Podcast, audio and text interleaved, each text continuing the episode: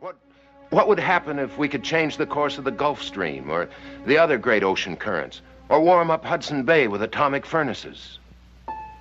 Extremely dangerous questions, because with our present knowledge we have no idea what would happen.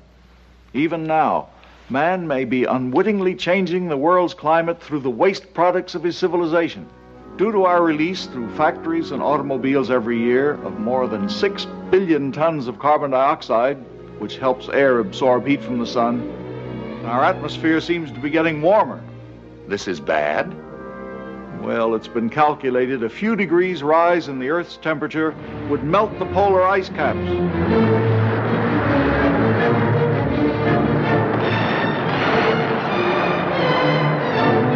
And if this happens, an inland sea would fill a good portion of the Mississippi Valley. Tourists in glass bottomed boats would be viewing the drowned towers of Miami through 150 feet of tropical water.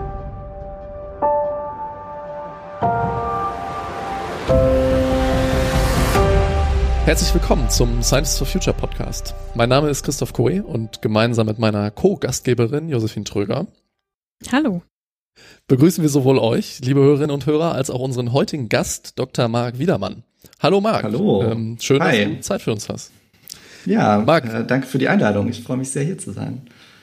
Du bist Postdoc am Potsdam Institut für Klimafolgenforschung, kurz PIC, einem Institut der Leibniz-Gemeinschaft und du arbeitest in der Forschungsabteilung Nummer 4 mit dem Namen Komplexitätsforschung.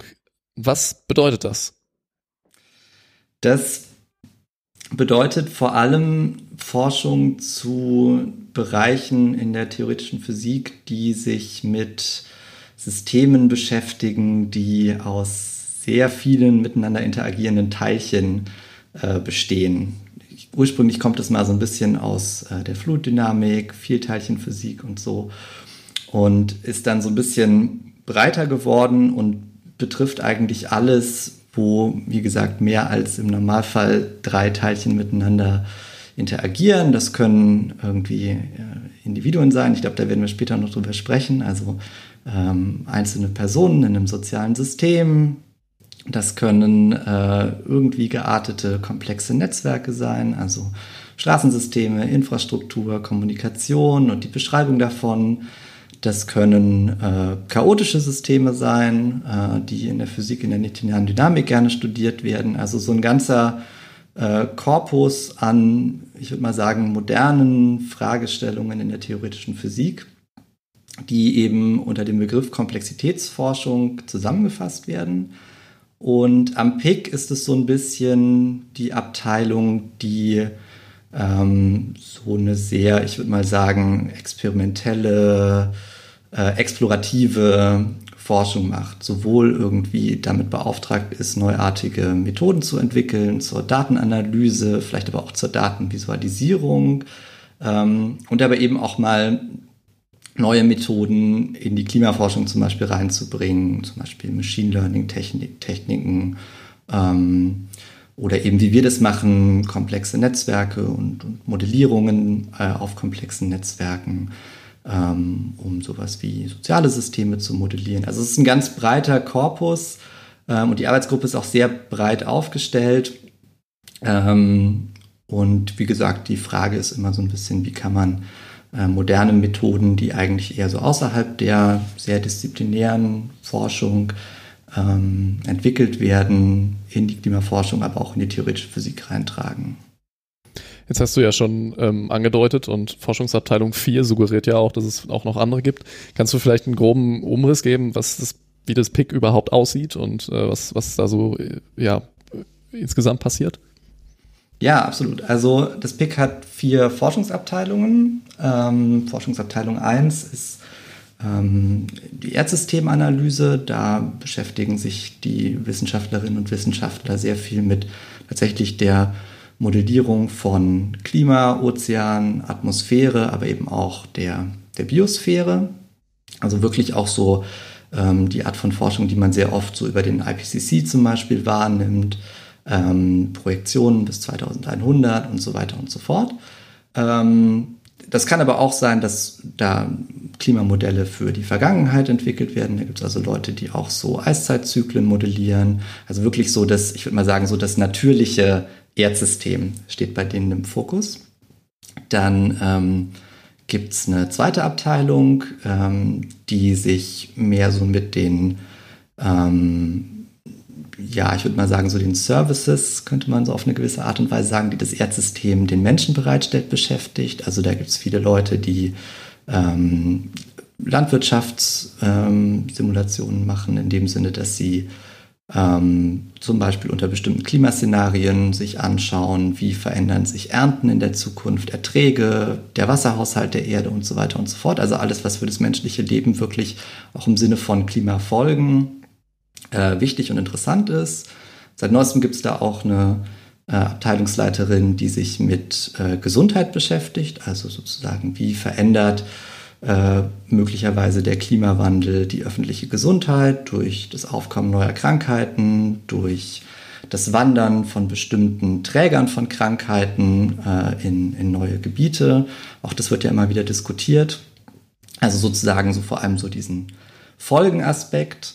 Ähm, dann gibt es die dritte Abteilung, die sich äh, vor allem mit den ökonomischen Fragestellungen beschäftigt. Ähm, auch so Sachen wie CO2-Steuern, aber eben auch Politikberatung macht, also eher so ähm, die wirtschaftlichen Aspekte und politischen Aspekte beleuchtet. dann gibt es eben die vierte Abteilung, äh, die Komplexitätsforschung, der ich auch angehöre, die eben so ein bisschen das auch überspannen soll ähm, und Methoden entwickeln und eben in die einzelnen Abteilungen reintragen. Ich persönlich zum Beispiel kollaboriere sehr viel mit Leuten äh, aus der ersten Forschungsabteilung, aus der Erdsystemanalyse, ähm, weil die, die, sie sich eben sehr viel beschäftigen mit ähm, natürlichen Prozessen. Ich beschäftige mich viel mit sozialen Prozessen. Da gibt es also dann äh, Anknüpfungspunkte, wenn man sich fragt, wie die miteinander wechselwirken. Das ist, glaube ich, auch was, was wir später noch in Tiefe diskutieren können.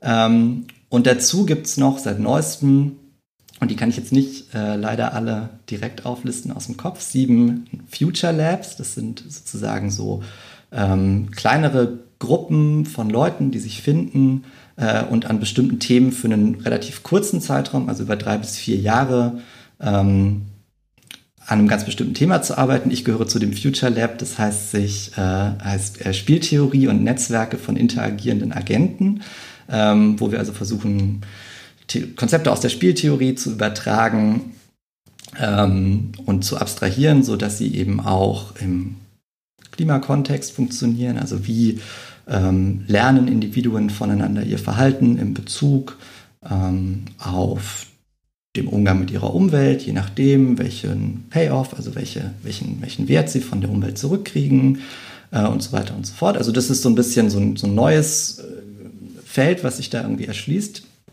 Dem gehöre ich auch an. Ähm, und dann gibt es eben noch sechs weitere, ein Future Lab zu Machine Learning und eins zu, ich glaube, Migration und ein paar von denen sind auch erst im Wert. Das ist also ganz neue äh, Entwicklung und was Neues, was das PIC jetzt ausprobiert, um sozusagen so punktuell interessanten Dingen nochmal einen ganz neuen Raum ähm, zu geben. Okay, jetzt ähm, hast du gesagt, du arbeitest im Grunde in dem, in dem Institut für theoretische Physik äh, am PIC. Ähm, das heißt, du bist, du bist Physiker, richtig? Ähm, wie bist genau, du also ins PIC gekommen? Genau, also ich bin auf dem Zeugnis steht theoretischer Physiker. Ähm, nicht jeder theoretische Physiker würde dem zustimmen, weil es eben mittlerweile das, was ich mache, ist eine sehr interdisziplinäre Forschung. Ähm, ich glaube, mittlerweile würde man mich eher als so eine Art Computational Social Scientist äh, bezeichnen. Das ist also so eine Subdisziplin in den Sozialwissenschaften, die so ein bisschen Crossover ist mit Leuten. Studiert. Genau, also zurück Fangen wir mal vorne Physik studieren. Ich habe Physik studiert. Wo? Ähm, an der HU Berlin. Ich habe meinen Bachelor da gemacht. Ähm, Im ganz normal Physik, äh, Bachelor bei Fach Mathematik.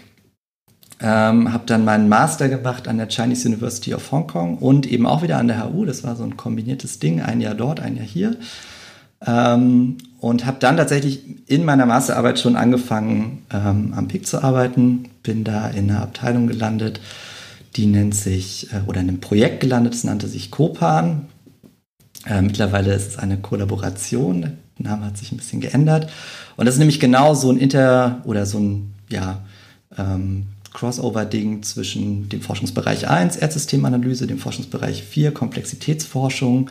Und es hat sich damals gegründet, so ein bisschen mit dem Ziel zu explorieren, wie man im weitesten Sinne die gleichzeitige Entwicklung von Mensch und Natur, also sozusagen Menschen, die auf Veränderungen in der Natur reagieren und Verhalten von Menschen, was natürlich ähm, zum Beispiel das Klima durch CO2-Emissionen beeinflusst, ähm, wie diese beiden Dinge miteinander eigentlich dynamisch wechselwirken. Weil bis jetzt ist es eigentlich immer so, wenn man das Klima modelliert, dann gibt man halt bestimmte Verhaltensszenarien vor. Das sind ähm, sogenannte Socioeconomic Pathways, die zum Beispiel sagen, wie viel wird irgendwie in der Zukunft ähm, emittiert ähm, und wie reagiert denn das Klima darauf. Und die Frage ist, ändert sich sowas vielleicht in der Zukunft, wenn Klimaschäden immer größer werden? ähm, ändert sich dann vielleicht auch das Verhalten und sowas dann zu versuchen, äh, in Klimamodelle einzubauen, war so ein bisschen die Mission oder ist eigentlich auch immer noch ein bisschen die Mission von dieser Gruppe. Ich habe dann damals meine Masterarbeit zu so einem ganz einfachen konzeptionellen Modell geschrieben, was genau so eine Wechselwirkung eben äh, analysiert zwischen einer ganz, ganz einfachen Biosphäre, die einfach wächst und einer Gruppe von Agenten, die die dann irgendwie ähm, bearbeitet und erntet und äh, eine Ernte da äh, zurückbekommt. Und ähm, dieses Modell lebt immer noch, wird die ganze Zeit von weiteren Masterstudierenden, die nach mir kamen, erweitert. Ich habe dann für meine Promotion diese Arbeitsgruppe Kopan verlassen, bin dann so ein bisschen rübergeschwappt, auch innerhalb des PICs äh, in die Datenanalyse ähm, und habe dann drei Jahre auch in dieser Komplexitätsforschungsabteilung äh, geforscht zu komplexen Netzwerken und wie man sie nutzen kann, um Korrelationen im Klima darzustellen und vielleicht auch statistische Zusammenhänge im Klima zu finden, die man mit klassischen Methoden nicht finden kann. Ähm, gleichzeitig habe ich dann aber auch immer noch andere Arten von Netzwerken analysiert. Ich hatte immer so ein Ding dafür, die so zu klassifizieren, in verschiedene Gruppen einzuteilen, ähm, also auch Infrastrukturnetzwerke und Gehirne und also alles, was man irgendwie als ein Netzwerk von interagierenden Dingen darstellen kann. Ähm, dazu habe ich dann promoviert und dann bin ich tatsächlich wieder in diese alte Arbeitsgruppe ähm, zurückgekommen und beschäftige mich jetzt wieder mit diesen Mensch-Natur-Wechselwirkungen aus so einer äh, Modelliererperspektive. Es war immer so ein bisschen so ein Back and Forth für mich zwischen der Modellierung und der Datenanalyse und jetzt wieder Modellierung, weil es natürlich so zwei Säulen sind, die eigentlich immer so ein bisschen auch Hand in Hand gehen. Ähm, genau, und das ist jetzt also mein erster Postdoc, ähm, genau zu dem Thema, wie wechselwirken menschliche Systeme und natürliche Systeme miteinander. Du beschäftigst dich ja mit dem Klima, dem, ja, den Phänomenen, die da gerade passieren. Hm, Hast du so einen persönlichen hm, Moment in deiner Vergangenheit, wo du dachtest, ah, das Thema finde ich wichtig, damit möchte ich mich äh, beschäftigen? Ich glaube, das kam tatsächlich ähm, relativ früh in meiner Ausbildung. Also tatsächlich in diesem Auslandsjahr, als ich in Hongkong war, da hatte ich so ein bisschen so einen ähm, Einblick bekommen in so ein Feld der Physik, was mich total abgeholt hat. Und das war nämlich genau diese Soziophysik, wie das mittlerweile heißt, oder Econophysik. Äh, und äh, das hat dort ganz gut gepasst, weil Hongkong ist natürlich irgendwie eine, eine Stadt äh, voller Banken und Wirtschaft und ähm, Riesenmetropole. Und da hatte die Uni schon immer so Connections und hat dann ähm, tatsächlich versucht, so Konzepte aus der theoretischen Physik, aus der Thermodynamik, aus der nicht-linearen Dynamik so ein bisschen in die äh, Ökonomie, aber auch so in die Sozialwissenschaften irgendwie reinzubringen. Ich hatte da einen ziemlich guten äh, Professor kennengelernt, bei dem habe ich dann auch ein Praktikum gemacht und da hat mich das Thema so total angefixt zu versuchen, also so Methoden zu übertragen und auch so die Parallelen so ein bisschen zu versuchen zu suchen zwischen ähm, so den rein natürlichen Systemen, die halt die Physik natürlich ganz besonders gut beschreiben kann und den eher so ein bisschen naja, menschengemachten Systemen, die aber vielleicht auf so einer ganz großen Skala auch irgendwelchen ähm, Gesetzen folgen. Und das ist so ein bisschen glaube ich, die Mission oder so wie ich die Mission auch verstehe, die sich dieses Teilgebiet der Physik so ein bisschen zu eigen gemacht hat. Und das fand ich irgendwie total spannend. Ähm, und ich war dann echt total happy, dass ich dann am, am PIC eine Gruppe von Leuten gefunden habe, die das eben auch äh, total spannend fanden und interessant fanden, weil ähm, so an meinem Uni-Department, auch in Berlin, gab es jetzt das nicht unbedingt. Ne? Das ist da direkt schon, das also sehr oft sehr disziplinär und dieses so ein bisschen interdisziplinäre, das hat mich irgendwie total abgeholt und deswegen bin ich da jetzt auch irgendwie so lange dabei geblieben, ähm, weil das halt eine Gruppe von Leuten war, die das irgendwie selber auch gerade gestartet hat und man konnte es in dem Moment auch irgendwie total mitgestalten, wie diese Arbeitsgruppe sich irgendwie konstituiert. Ähm, genau, aber so der, der Moment, wo es mich, glaube ich, abgeholt hat, war, als ich im Ausland war und ich diesen Professor kennengelernt habe. Äh, und dass man, also im Ausland ist man ja ohnehin noch mal offener, kennt man vielleicht auch aus dem eigenen Studium, für ganz viele neue Dinge und der hat mich dann so ein bisschen so unter seine Fittiche genommen und ähm, mir das so ein bisschen angetragen und dann danach war ich irgendwie so gehuckt. Also da mhm. kam das, glaube ich, her. Dann klingt ja das, ähm, das größere Thema, worüber wir heute ähm, sprechen wollen, ähm, ja, wie ein, wie ein richtig, richtig guter Fit äh, zu, zu deiner, zu dieser eigenen Passion. Ähm, das war jetzt natürlich auch irgendwie kein Zufall. Ähm, es geht dabei um das, ich weiß nicht, ob es gerade dein einziges aktuelles Projekt ist, wahrscheinlich nicht, ähm, aber um das Projekt Domino ES. Und ähm, das versucht genau auch ähm, ja dieses naturphysikalische System mit einem mit einem sozialen System irgendwie in Verbindung zu setzen, Parallelen zu ziehen, Wechselwirkungen zu untersuchen und ähm, ja, lass uns mal vielleicht langsam einsteigen ähm, und du kannst es ja mal einen groben Überblick geben, worüber wir heute überhaupt reden wollen. Was ist Domino ES? Genau, also Domino ES oder Dominos, wie wir es nennen, ähm, ist kurz für äh, Domino Effects in the Earth System, also Domino-Effekte im Erdsystem.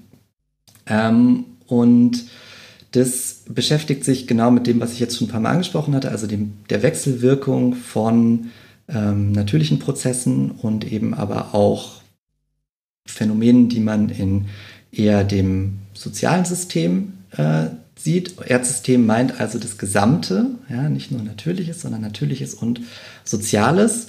Und Domino zielt so ein bisschen auf ein Konzept ab, ähm, was ein ganz besonderes ist in den Erdsystemwissenschaften, nämlich das von, von Kippelementen. Ja, und unter einem Domino kann man ja so ein Ding verstehen, so ein Stein, der steht aufrecht und irgendwann fällt er um. Und wenn er umgefallen ist, dann ist es auch ein bisschen Aufwand, den wieder hinzustellen. Und wenn man mehrere Dominos hintereinander hat, dann bilden die so eine Kette und es kann zu so Kaskaden oder Kettenreaktionen kommen. Ähm, und man hat, glaube ich, mittlerweile relativ gut verstanden, wie vor allem im natürlichen Erdsystem so ein einzelner Dominostein funktioniert. Das kann irgendwie ein Eisschild sein oder der Amazonas-Regenwald oder ähm, der El Nino, das ist so ein, großer ähm, Tropensturm. Ähm, was man, wo man, worüber man noch nicht so viel weiß, ist, wie die eigentlich miteinander wechselwirken, diese doch sehr großskaligen äh, Subsysteme im größeren Erdsystem. Ähm, und worüber man tatsächlich sehr, sehr wenig weiß, ist, äh, welchen Einfluss die auf ähm, Meinungen und individuelles, aber auch kollektives Verhalten oder eben auch Politikprozesse ähm, im sozialen Umfeld sozusagen haben. Und die Idee vom Dominus-Projekt ist, das so ein bisschen holistisch zu betrachten. Also zum einen gibt es bei uns ein paar Leute im Projekt, das sind vor allem äh, zwei Doktorandinnen ähm, und die Projektleiterin, die ähm, sich sehr stark auf diese natürlichen Prozesse fokussieren. Es gibt unser Partnerinstitut in Köln, das Institut für Sozialwissenschaften, mit denen ich auch sehr eng im Austausch stehe, die versuchen, so diese soziale Seite zu beleuchten. Da haben wir Workshops organisiert und, und Expertenbefragungen gemacht, weil das eben noch ein sehr wenig beforschtes Feld ist, würde ich nach wie vor sagen. Also wenn man so ein bisschen in die Literatur guckt, dann, dann gibt es da eigentlich verhältnismäßig wenig zu. Und dann gibt es sozusagen die dritte Achse und da bin ich vor allem auch mit meinem direkten ähm, Betreuer unterwegs. Wir versuchen diese beiden Dinge zusammenzubringen. Also die Erkenntnisse, die eben die Sozialwissenschaftler in Köln machen, ähm, zusammen mit den Erkenntnissen über solche Möglichkeiten für so Kettenreaktionen, ähm, die die Leute in dem ersten Teil des Projekts machen, also wo es um Eisdynamik und deren Interaktion geht, ähm, so ein bisschen zu illustrieren, wie das zusammengehen kann. Und ähm, meine Methode, die ich da üblicherweise verwende, ist, dass ich so sehr einfache, wie gesagt, ich komme aus der theoretischen Physik, ähm, niedrigdimensionale konzeptionelle Modelle ähm, definiere, mit denen Berechnungen mache, Simulationen mache, ähm, um ja, die so ein bisschen zu nutzen, um eine Geschichte zu erzählen. Das ist eigentlich so ein bisschen so, wie ich das irgendwie immer verstehe. Es ist so eine sehr niedrigdimensionale Geschichte, die man versucht zu erzählen, die das Ziel hat, dass man ja, dass man, dass man so ein bisschen so ein Prozessverständnis generiert, weil man halt total gut kontrollieren kann in so einem ganz simplifizierten Modell, ähm, was sind die Prozesse, die da irgendwie reingehen. Ne? Also zum Beispiel bei so natürlichen Systemen kann man dann sich so einen Prozess äh, rauspicken, auf den man sich fokussiert und dann vielleicht kann man das in einem anderen System auch und sagt, ich. Ne? Und ähm, dann kann man das nutzen, um irgendwie eine, eine, Geschichte zu erzählen und irgendwie ein tieferes Verständnis für Prozesse zu generieren. Und das sind sozusagen die drei Säulen, also die, rein, die reine naturwissenschaftliche äh, Analyse von Dynamiken im, Erd, also im natürlichen Erdsystem, die sozialwissenschaftliche Säule und dann die dritte Säule, die es so ein bisschen zusammenführen soll. Immer mit der Frage, unter welchen Bedingungen können eigentlich ähm, Veränderungen im natürlichen Erdsystem, Veränderungen im sozialen System hervorrufen. Ähm, da das der Scientist for Future Podcast ist, können wir vielleicht später noch über sowas wie Fridays for Future reden. Das ist ja tatsächlich ein Paradebeispiel dafür. Ähm, und was ist dann aber auch wieder die Rückkopplung, zum Beispiel äh, in Bezug auf äh, CO2-Emissionen, weil das ist natürlich am Ende die Kenngröße, in der äh, vieles gemessen wird. Ähm, Habe ich es richtig verstanden? Also diese Domino-Effekte sozusagen, das ist so ähnlich auch diesen Begriff Kipppunkt oder Kippelemente sozusagen, das ist so eine ähnliche Symbolik. Genau, also mit dem Domino ist eigentlich genau ein Kippelement gemeint, ähm, einfach weil es tatsächlich bildlich genau das mhm. irgendwie übernimmt, was so ein Kippelement ausmacht. Ne? Es kann umkippen und wenn es umgekippt ist, dann ist es in einem komplett neuen Zustand. Ähm, und die Frage ist, wie gesagt, vor allem, was passiert, wenn, wenn die sich gegenseitig beeinflussen. Ne? Also sozusagen, mhm. wenn ein Element kippen würde, ähm, was bedeutet das für alle anderen? Stabilisiert die das? Destabilisiert die das? Ähm, oder hat es vielleicht auch überhaupt keinen Einfluss? Ähm, und das ist so ein bisschen die Frage, die die, ähm, die beiden Doktoranden bei uns versuchen zu bearbeiten und eben aber auch mit einem ganz klaren Fokus nur auf einen kleinen Teil dieser möglichen Kippelemente, nämlich den Eisschilden äh, und der Ozeanzirkulation als das, die Instanz, die die beiden Eisschilde an den Polen, also Grönland und Antarktis, miteinander verbindet. Mhm. Hm, was mir da irgendwie so durch den Kopf geht, hm, du trennst das zwar irgendwie hier immer sehr zwischen so natürlichen und sozialen, aber mir ist noch nie so ganz klar, hm, also wie, wie sieht es genau aus? So eine, eine Art, ich stelle mir da so eine Grafik vor mit unterschiedlichen Arten sozusagen, aber ich denke mir auch, so ein soziales Kippelement beeinflusst doch diese, letztlich auch die physikalischen, also das ist ja das, was wir auch irgendwie erleben, oder nicht? Genau, das ist so ein bisschen, das ist so ein bisschen ähm, die Idee des Ganzen. Also man, du hast schon recht, letzten Endes ist es ein großes Ganzes, aber wenn man anfängt es aufzubohren, dann sind das sozusagen die beiden großen äh, Subkategorien sozusagen, die natürliche Seite, die soziale Seite. Ähm, und absolut, also da gibt's da gibt's ähm, sicherlich äh, Einflüsse. Also ne, das politische System, was vielleicht ein großes Kippelement ist, hat natürlich irgendwie einen Einfluss auf natürliche Systeme immer irgendwie über CO2-Emissionen oder eben aber auch andere Arten der Intervention, Abholzung, ne, kann natürlich auch irgendwas sein. Ähm, die, die Ökonomie als solche hat natürlich einen Einfluss. Vielleicht hat das Bildungssystem auch einen Einfluss. Also es gibt so eine Liste an, an Kandidaten, was so typische soziale Systeme sein könnten, die, einen, die eine Rolle spielen ne, im, in, mhm. im Wechselspiel zwischen natürlichen und sozialen Systemen. Äh, und das ist tatsächlich auch eine der Forschungsfragen in unserem Projekt. Was sind eigentlich diese Elemente im sozialen System? Weil das einfach sehr komplex, aber gleichzeitig auch sehr abstrakt ist. Ne? Man redet viel dann auch über Verhalten und über Meinungen und so. Und ähm, das so ein bisschen zu ordnen, das ist auf jeden Fall eine der, der, der Hauptanliegen von unserem Projekt. Weil, wie gesagt, es gibt da noch sehr wenig Erkenntnisse zu. Ähm, und relativ häufig, wenn man so darüber nachdenkt, hat man das Gefühl, so ja, das ist doch alles total, total klar, dass irgendwie das Sozialsystem auch das natürliche System und andersrum beeinflusst. Und wenn man dann aber ein bisschen tiefer bohrt, dann hat man, dann kommt man irgendwie relativ schnell an den Punkt, dass man sagt so, ja, aber wie genau das passiert, ist irgendwie nicht so ganz klar. Ähm, und was sind sozusagen die ganzen Schritte, die irgendwie dazwischen liegen? Also, mhm. wenn man jetzt zum Beispiel über einen, über einen Politikwandel in der Hinsicht redet, dass jetzt irgendwie nachhaltige Klimapolitik betrieben wird, dann ist halt die Frage, auf welchen Schritten kommt eigentlich ein System dahin? Ähm, und das ist natürlich eine Frage, bei der total viele Disziplinen auch zusammenkommen. Ne? Da kommen irgendwie ähm, Politikwissenschaftler hinter, äh, zusammen und dann braucht man vielleicht noch einen Historiker, der das Ganze irgendwie historisch beleuchtet. Ähm, vielleicht braucht man noch einen Meinungsforscher, der irgendwie die Meinungs- oder Meinungsforscherin, die irgendwie die entsprechenden Daten bereitstellen. Und das aufzudröseln und wirklich rauszufinden, was sind die, was sind die Schritte auf dem Weg und was davon ist vielleicht auch so eine Art Kippelement. Ähm, aber kannst du das, das ist genau die interdisziplinäre Frage. Ja. Äh, Frage. Ja. Mhm. Ähm, aber noch so ein bisschen beispielhafter machen. Also was sind mhm. denn jetzt sozusagen so, mh, hm, also, also soziale Kippelemente, was, was für Gruppen gibt es da? Und gerne auch mal so, vielleicht hast, kannst du es ja an dem Beispiel ganz plastisch machen. Ja, voll. Also ähm, es gibt erstmal noch keinen Konsens, was soziale Kippelemente sind, weil wie gesagt, das ist äh, mhm. eine relativ junge Forschung. Ähm, aber was ich vielleicht sagen kann, ist, wir haben zwei Workshops gemacht in der Vergangenheit, wo wir versucht haben, verschiedene Experten irgendwie zusammenzubringen ähm, und mit denen so ein bisschen zu brainstormen, was soziale Kippelemente sind, aber was auch so übergeordnete Gruppen sind. Und ich würde jetzt vielleicht ähm, die Gruppen nennen und dann immer versuchen, so ein Beispiel zu geben, was in so einer Gruppe ähm, ein soziales Kippelement sein kann. Aber mhm. auch da ist immer alles noch subject to debate sozusagen. Also äh, nichts davon ist, ist, ist, ist in Stein gemeißelt, sondern das sind oft dann so einzelne Experten-Snapshots, die wir da gesammelt haben.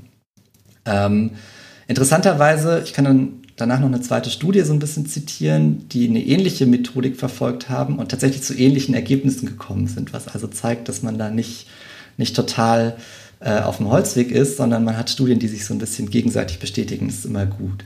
Ähm, bei diesen Workshops, die wir gemacht haben, wir haben da so ein ganz breites Portfolio an irgendwie Leuten eingeladen, ähm, die in der Vergangenheit zu dem Thema publiziert haben und wo wir dachten, die haben irgendwie äh, einen guten Überblick, was solche äh, Kippelemente sein könnten.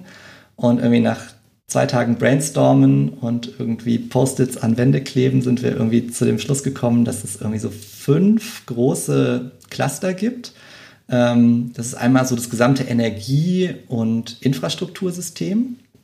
Ähm, und da ist so ein historisches Beispiel, zum Beispiel ähm, der Übergang von äh, Pferdewägen zu Autos aus heutiger Sicht total logisch, dass das irgendwann passieren musste. Aus damaliger Sicht tatsächlich überhaupt nicht logisch, weil es irgendwie verschiedene Technologien gab, die irgendwie miteinander in Konkurrenz standen. Die Fahrrad, das Fahrrad, die Tram, das Elektroauto, das gab es irgendwie 1860 auch schon mal, das Dampfauto und der Verbrennungsmotor. Und am Ende hat sich der Verbrennungsmotor äh, durchgesetzt und ähm, wir können gleich so ein bisschen noch darüber sprechen, wie sowas passiert. Das passiert nämlich relativ häufig auf eine ähnliche Art und Weise. Ähm, ähm, das zweite sind die, sind die Finanzmärkte.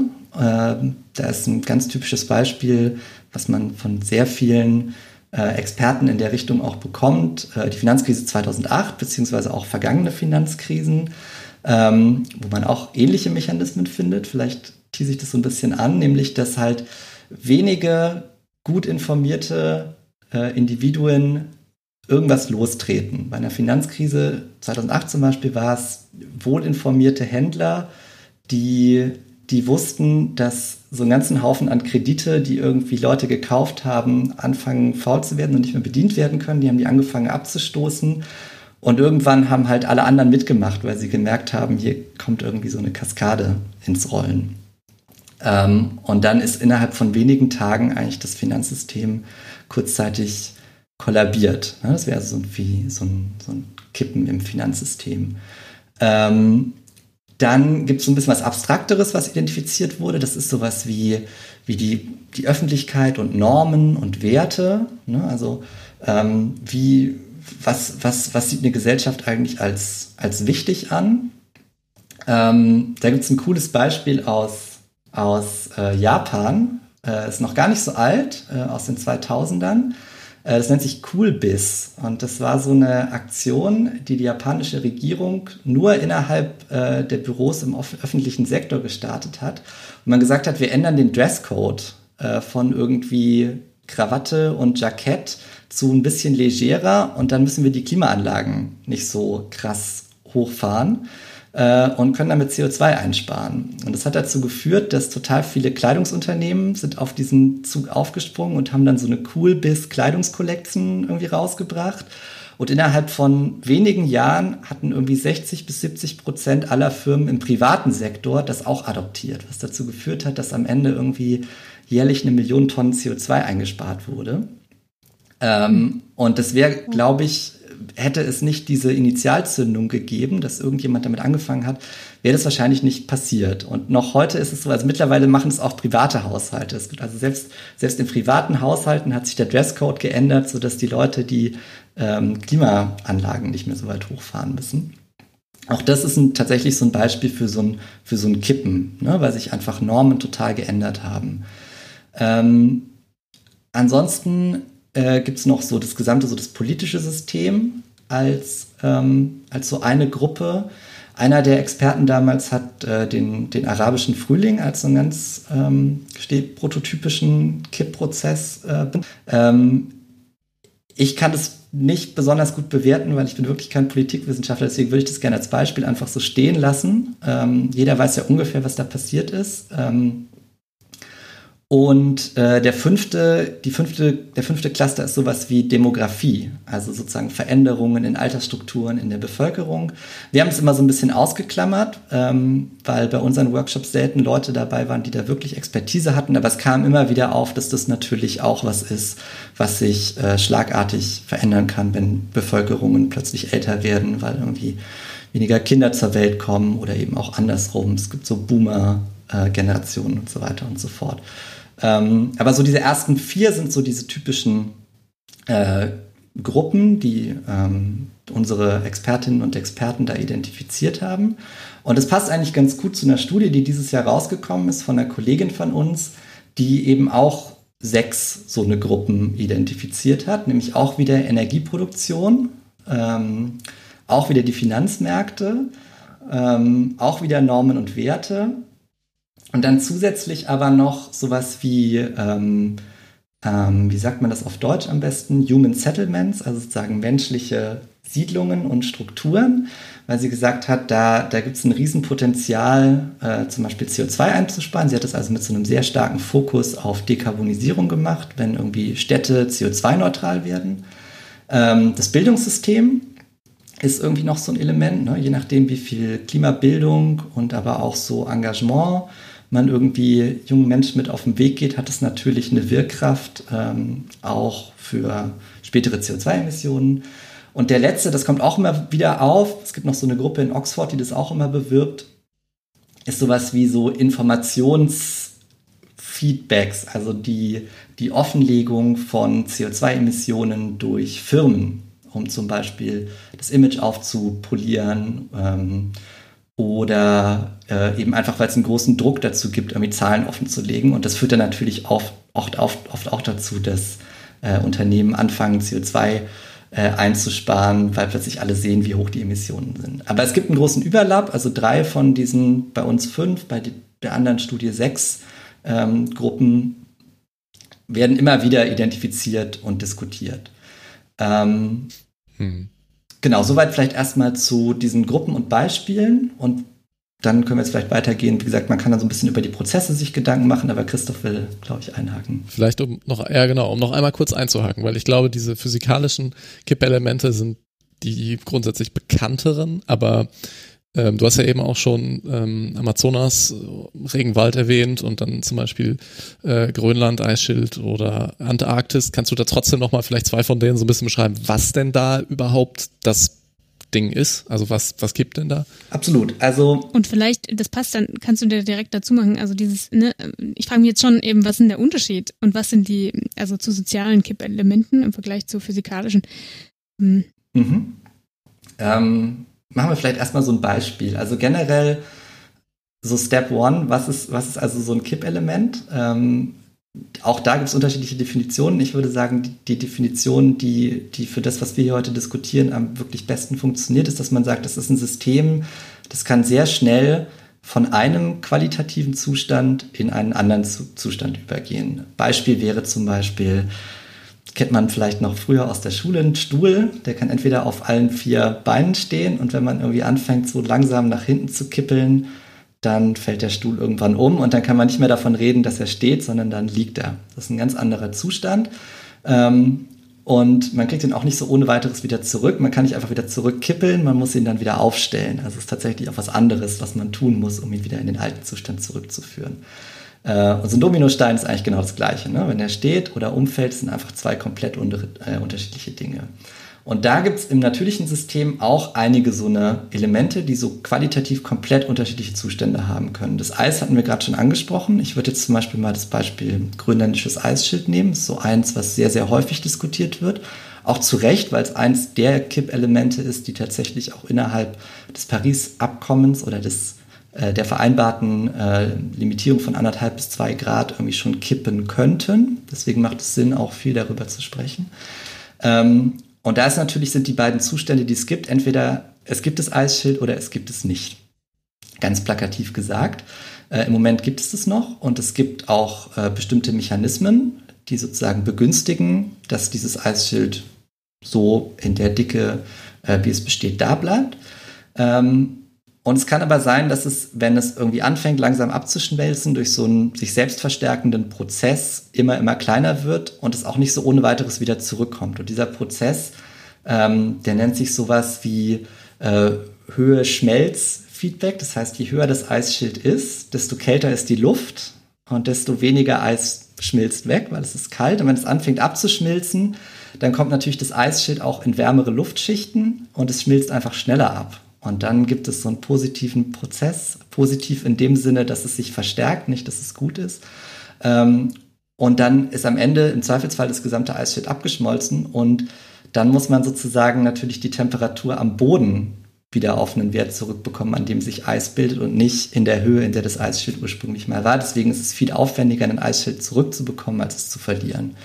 Ähm, vielleicht noch ein zweites Beispiel, um es irgendwie noch einmal wirklich anschaulich zu machen, was auch oft besprochen wird, ist der, sind, ist der Amazonas-Regenwald, der im Moment einfach natürlich ein äh, dicht bewaldeter Regenwald ist, ähm, der aber unter gewissen Umständen in einen Zustand übergehen kann, wo das einfach nur noch so eine Graslandschaft ist.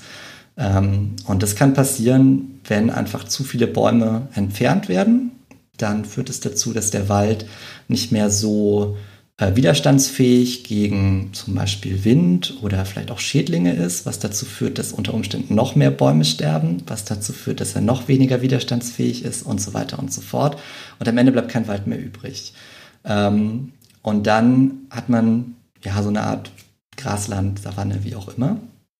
Ähm, und auch da ist es dann natürlich schwieriger, einen Wald wieder zurückzubekommen, weil dann muss man eben die entsprechende Menge an Bäumen wieder aufforsten und es ist eben nicht damit getan, nur ein paar und die vermehren sich dann von selbst, weil eben die wären nicht widerstandsfähig genug. Ne? Und auch dann hat man einen qualitativ neuen Zustand und man sagt, das System ist gekippt. Es ist von einem Wald in einen Savannenzustand übergegangen oder eben von einem äh, Zustand, wo es Eis gibt, in einen eisfreien Zustand. Ähm, und das sind diese qualitativ, qualitativen Unterschiede, die da besprochen werden.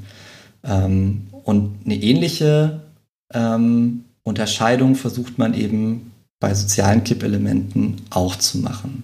Ne? Man versucht zu gucken, was sind mögliche qualitative Unterschiede, die es gibt. In dem Beispiel von zum Beispiel diesem Coolbiz in Japan. Ne? Alle benutzen äh, ihre Klimaanlage und der andere Zustand ist, keiner benutzt die Klimaanlage. Und die Frage ist, wie kommt man von dem einen zum anderen?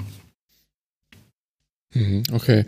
Ähm, Und gibt es also bei den sozialen Kippelementen und dann ins, insbesondere diesen, diesen Kipppunkten, ähm, hast du ja jetzt immer so Beispiele beschrieben, die potenziell so aus Sicht von uns hier in diesem Kreis ja, eher positiv sind. Also zum Beispiel benutzen Klimaanlagen, benutzen keine Klimaanlagen mehr. Ähm, bei den physikalischen Kippelementen ist es ja eher anders. Ne? Mhm.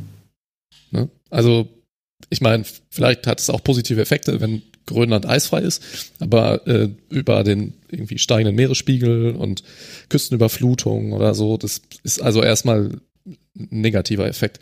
Ähm, jetzt würde mich mal in beidem interessieren, gibt es ähm, so in physikalischen Systemen bekannte oder zumindest stark vermutete äh, Kippelemente, wo man quasi erwartet, dass sich das verbessert in einen, ja, immer vom Betrachtungswinkel abhängig besseren Zustand? Und was sind im Sozialen so ähm, Kippelemente, wo man sagen würde, ja, das ist definitiv ähm, mit unserer Weltanschauung ja immer so ein bisschen Disclaimer, muss ja nicht jeder gleich sehen, aber das ist irgendwie was Negatives. Mhm. Ähm, machen wir erstmal die positiven im natürlichen System. Ähm, ja. da, und mit positiv meine ich das jetzt so, wie du es eben auch geschildert hast, für sozusagen ähm, das Klima, das man irgendwie in einer äh, Graderwärmung oder den Zustand des Klimas, den man in der Graderwärmung sozusagen misst. Und ähm, meines Wissens nach ist das einzige Kippelement, ähm, über das man spricht, wenn man sowas positiv konnotieren möchte. Und selbst da ist es unklar äh, die Frage, ob äh, es irgendwann einen Sahara-Greening gibt. Also ob sich sozusagen irgendwann eine Biosphäre in der Wüste bilden kann. Mhm. Ähm, unter anderem, weil halt mehr Feuchtigkeit eingetragen wird.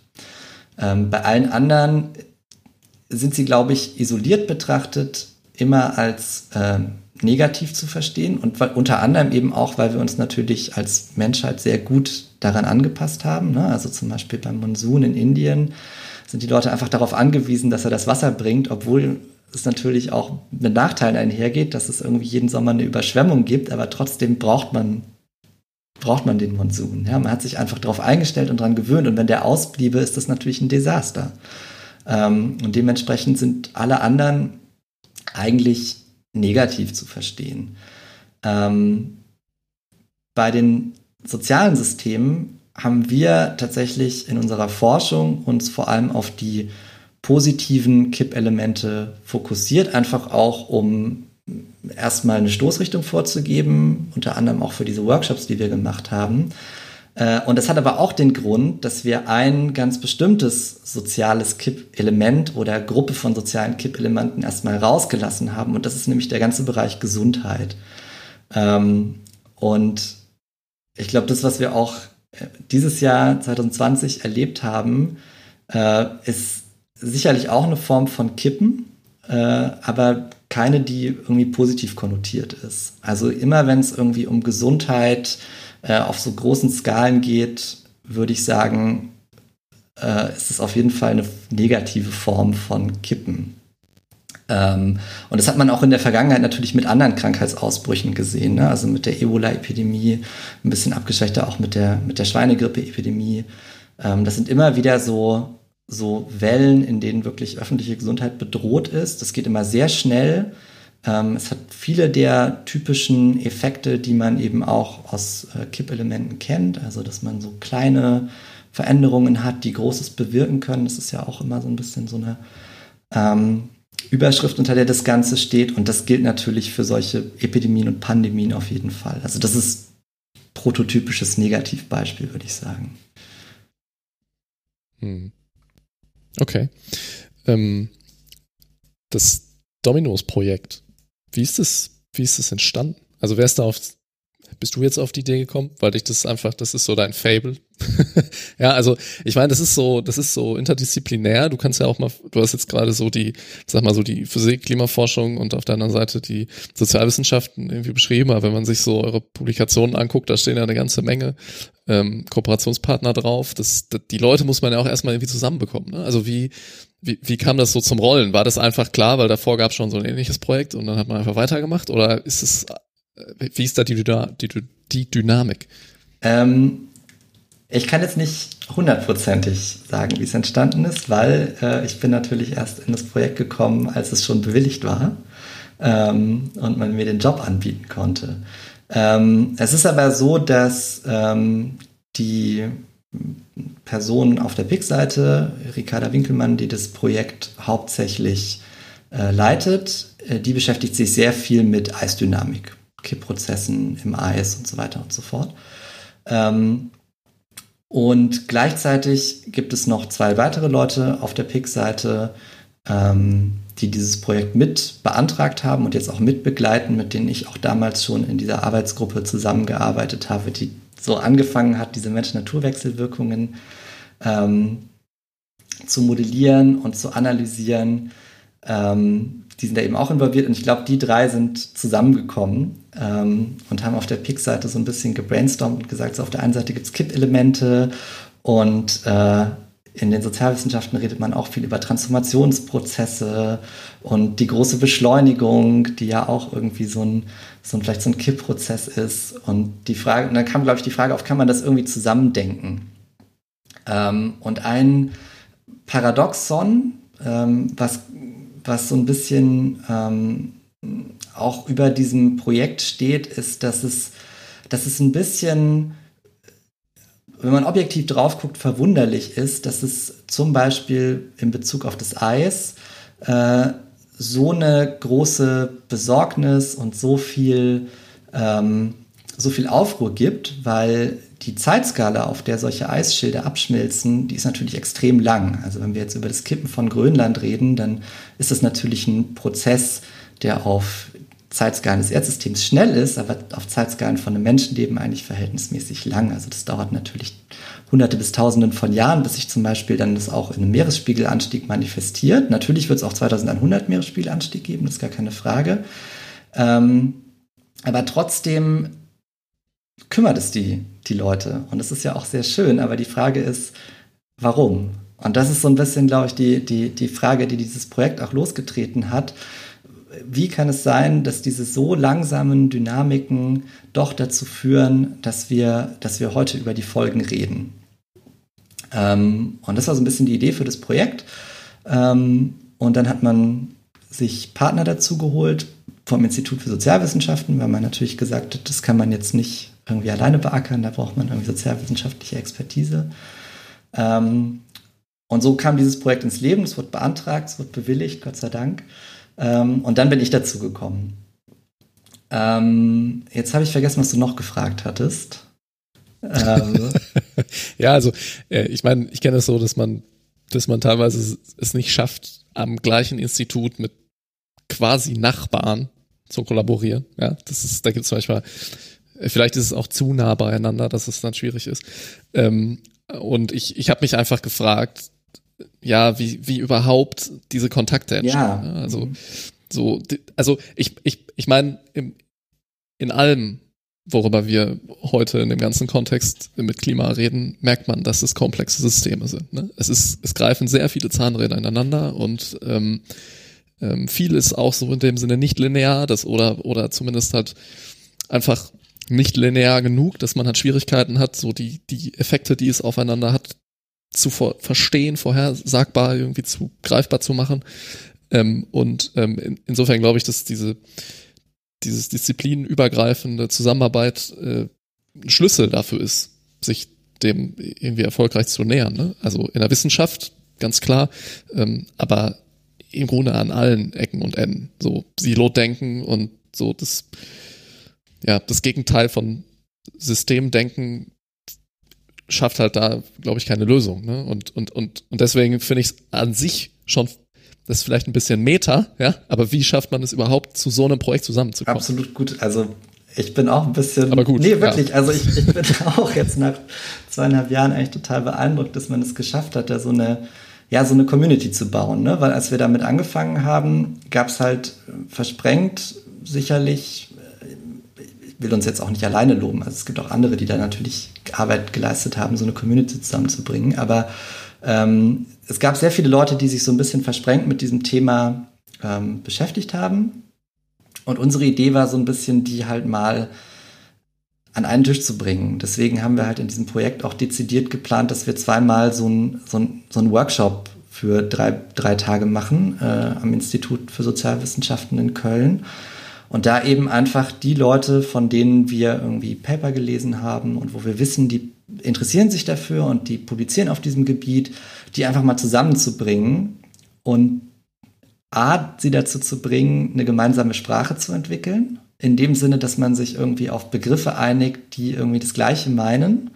Ähm, und das ist tatsächlich, das ist tatsächlich in der interdisziplinären Forschung irgendwie immer ein weiter Weg. Also wir haben heftigst über, ähm, über Begriffe gestritten.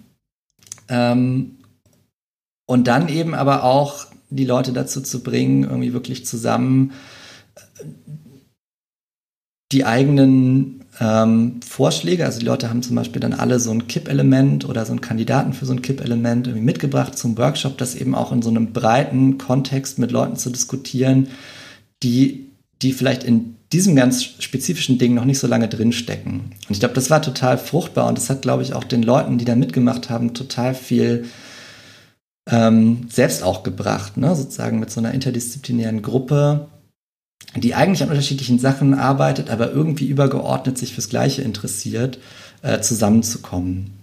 Ähm, aber du hast vollkommen recht, das war eines der Hauptergebnisse ähm, jetzt auch oder ist eines der Hauptergebnisse von diesem Projekt, dass man es geschafft hat, so eine Gruppe von Leuten ähm, zu bilden. Also das ist ja in der Wissenschaft immer total wichtig, dass es so eine, so eine Community gibt, ne, wo man weiß, das sind Leute, die ähm, ähnliche Fragen bearbeiten wollen und die müssen sich immer erstmal finden. Ähm, genau, deswegen hatten wir das dezidiert eingeplant, dass das eben Teil des Projekts sein muss, weil alleine mit einer Gruppe von Leuten, die nur an einem oder zwei Instituten sitzen, kann man eigentlich schwierig so ein, so ein neues Feld auch erschließen. Mhm, wie sieht denn dann so diese praktische interdisziplinäre Arbeit aus, jetzt bei dir in deinem Fall? Also, wenn du verkörperst das ja irgendwie schon, äh, dadurch, dass du irgendwie ähm, Physiker bist, aber ganz viel über soziale Systeme nachdenkst und so. Aber ja, genau, also ähm, du hast jetzt davon gesprochen, dass ihr eine Fragestellung entwickelt, aber ja, methodisch arbeitet ihr dann auch zusammen. Also irgendwie ist mir das noch ein bisschen unklar. Mhm, genau, also ähm, tatsächlich arbeiten wir ziemlich eng zusammen. Auch das ist für so, für so eine Forschungsprojekte nicht immer selbstverständlich. Ähm, es gibt auf der Seite des Sozialwissenschaftlichen Instituts eben auch einen zweiten Postdoc, sozusagen mein Pendant, mit dem ich auch sehr viel zusammen ähm, entwickle. Ähm, und die Art und Weise, wie wir bis jetzt eigentlich immer gearbeitet haben, ist, dass wir uns zusammen irgendwie ähm, sozialwissenschaftliche Studien angeschaut haben. Jetzt diesen Sommer haben wir einen, einen Paper publiziert, in dem wir ähm, ein Modell für soziales Kippen entwickelt haben, ein numerisches Modell, ähm, was bestimmte Prozesse zeigt. Und diese Prozesse haben wir aus den Sozialwissenschaften extrahiert. Ja, also was gibt es sozusagen für, also die Frage war, was gibt es für ähm, ja, Prozesse, von denen man weiß, dass sie soziale Bewegungen begünstigen, ähm, und kollektives Verhalten begünstigen.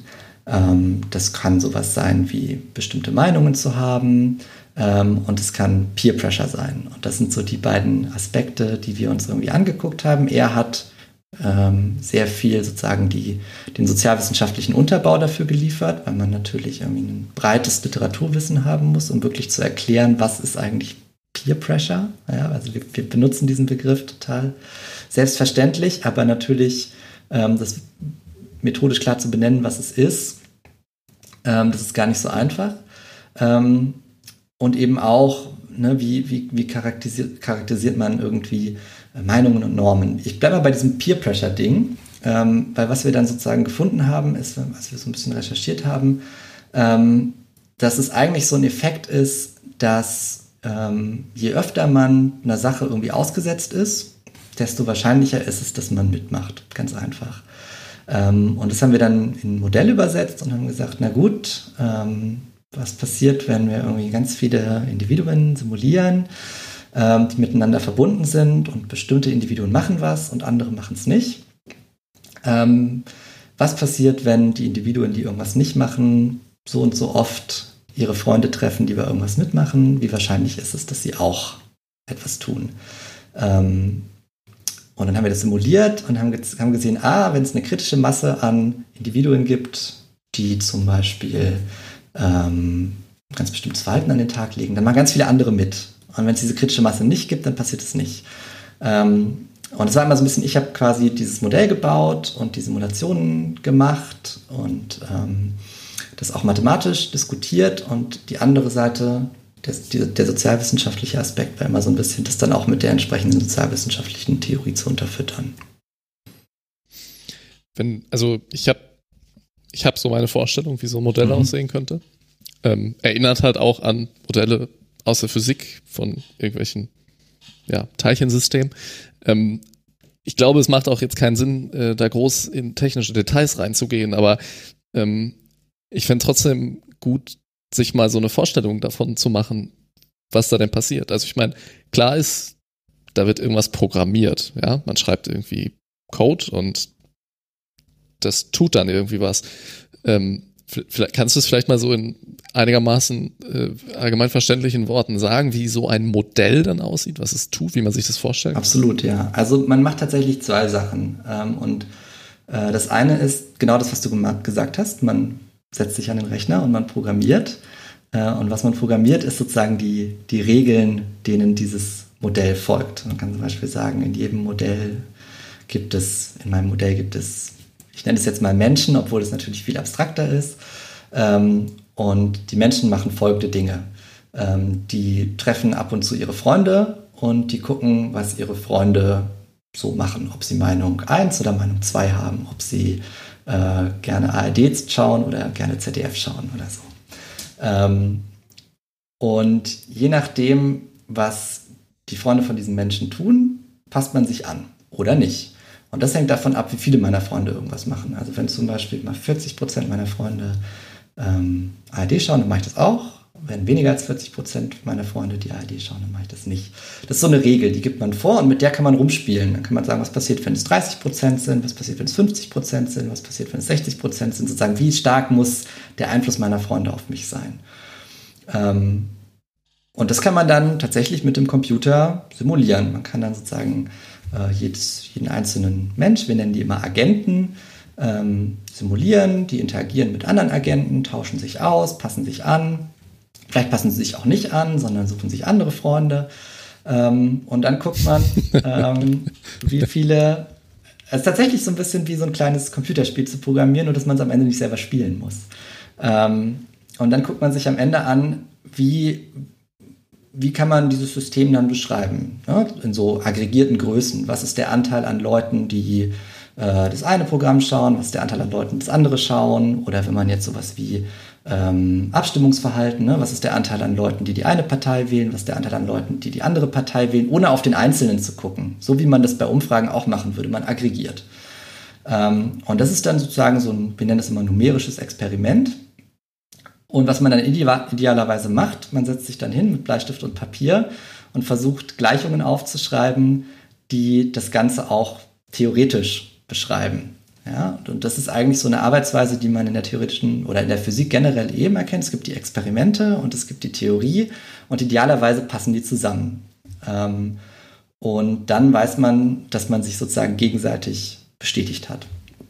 Ähm, und genau das Gleiche haben wir auch gemacht. Wir haben also diese Simulationsexperimente gemacht äh, und haben dann mit Bleistift und Papier Gleichungen dafür hergeleitet und das Coole ist halt, dass diese Gleichungen dann natürlich Ähnlichkeiten haben zu anderen Gleichungen, die man schon kennt. Zum Beispiel äh, für natürliche Kippelemente, ja, wo man eben ganz ähnliche Charakteristiken findet, wenn man diese Gleichungen analysiert.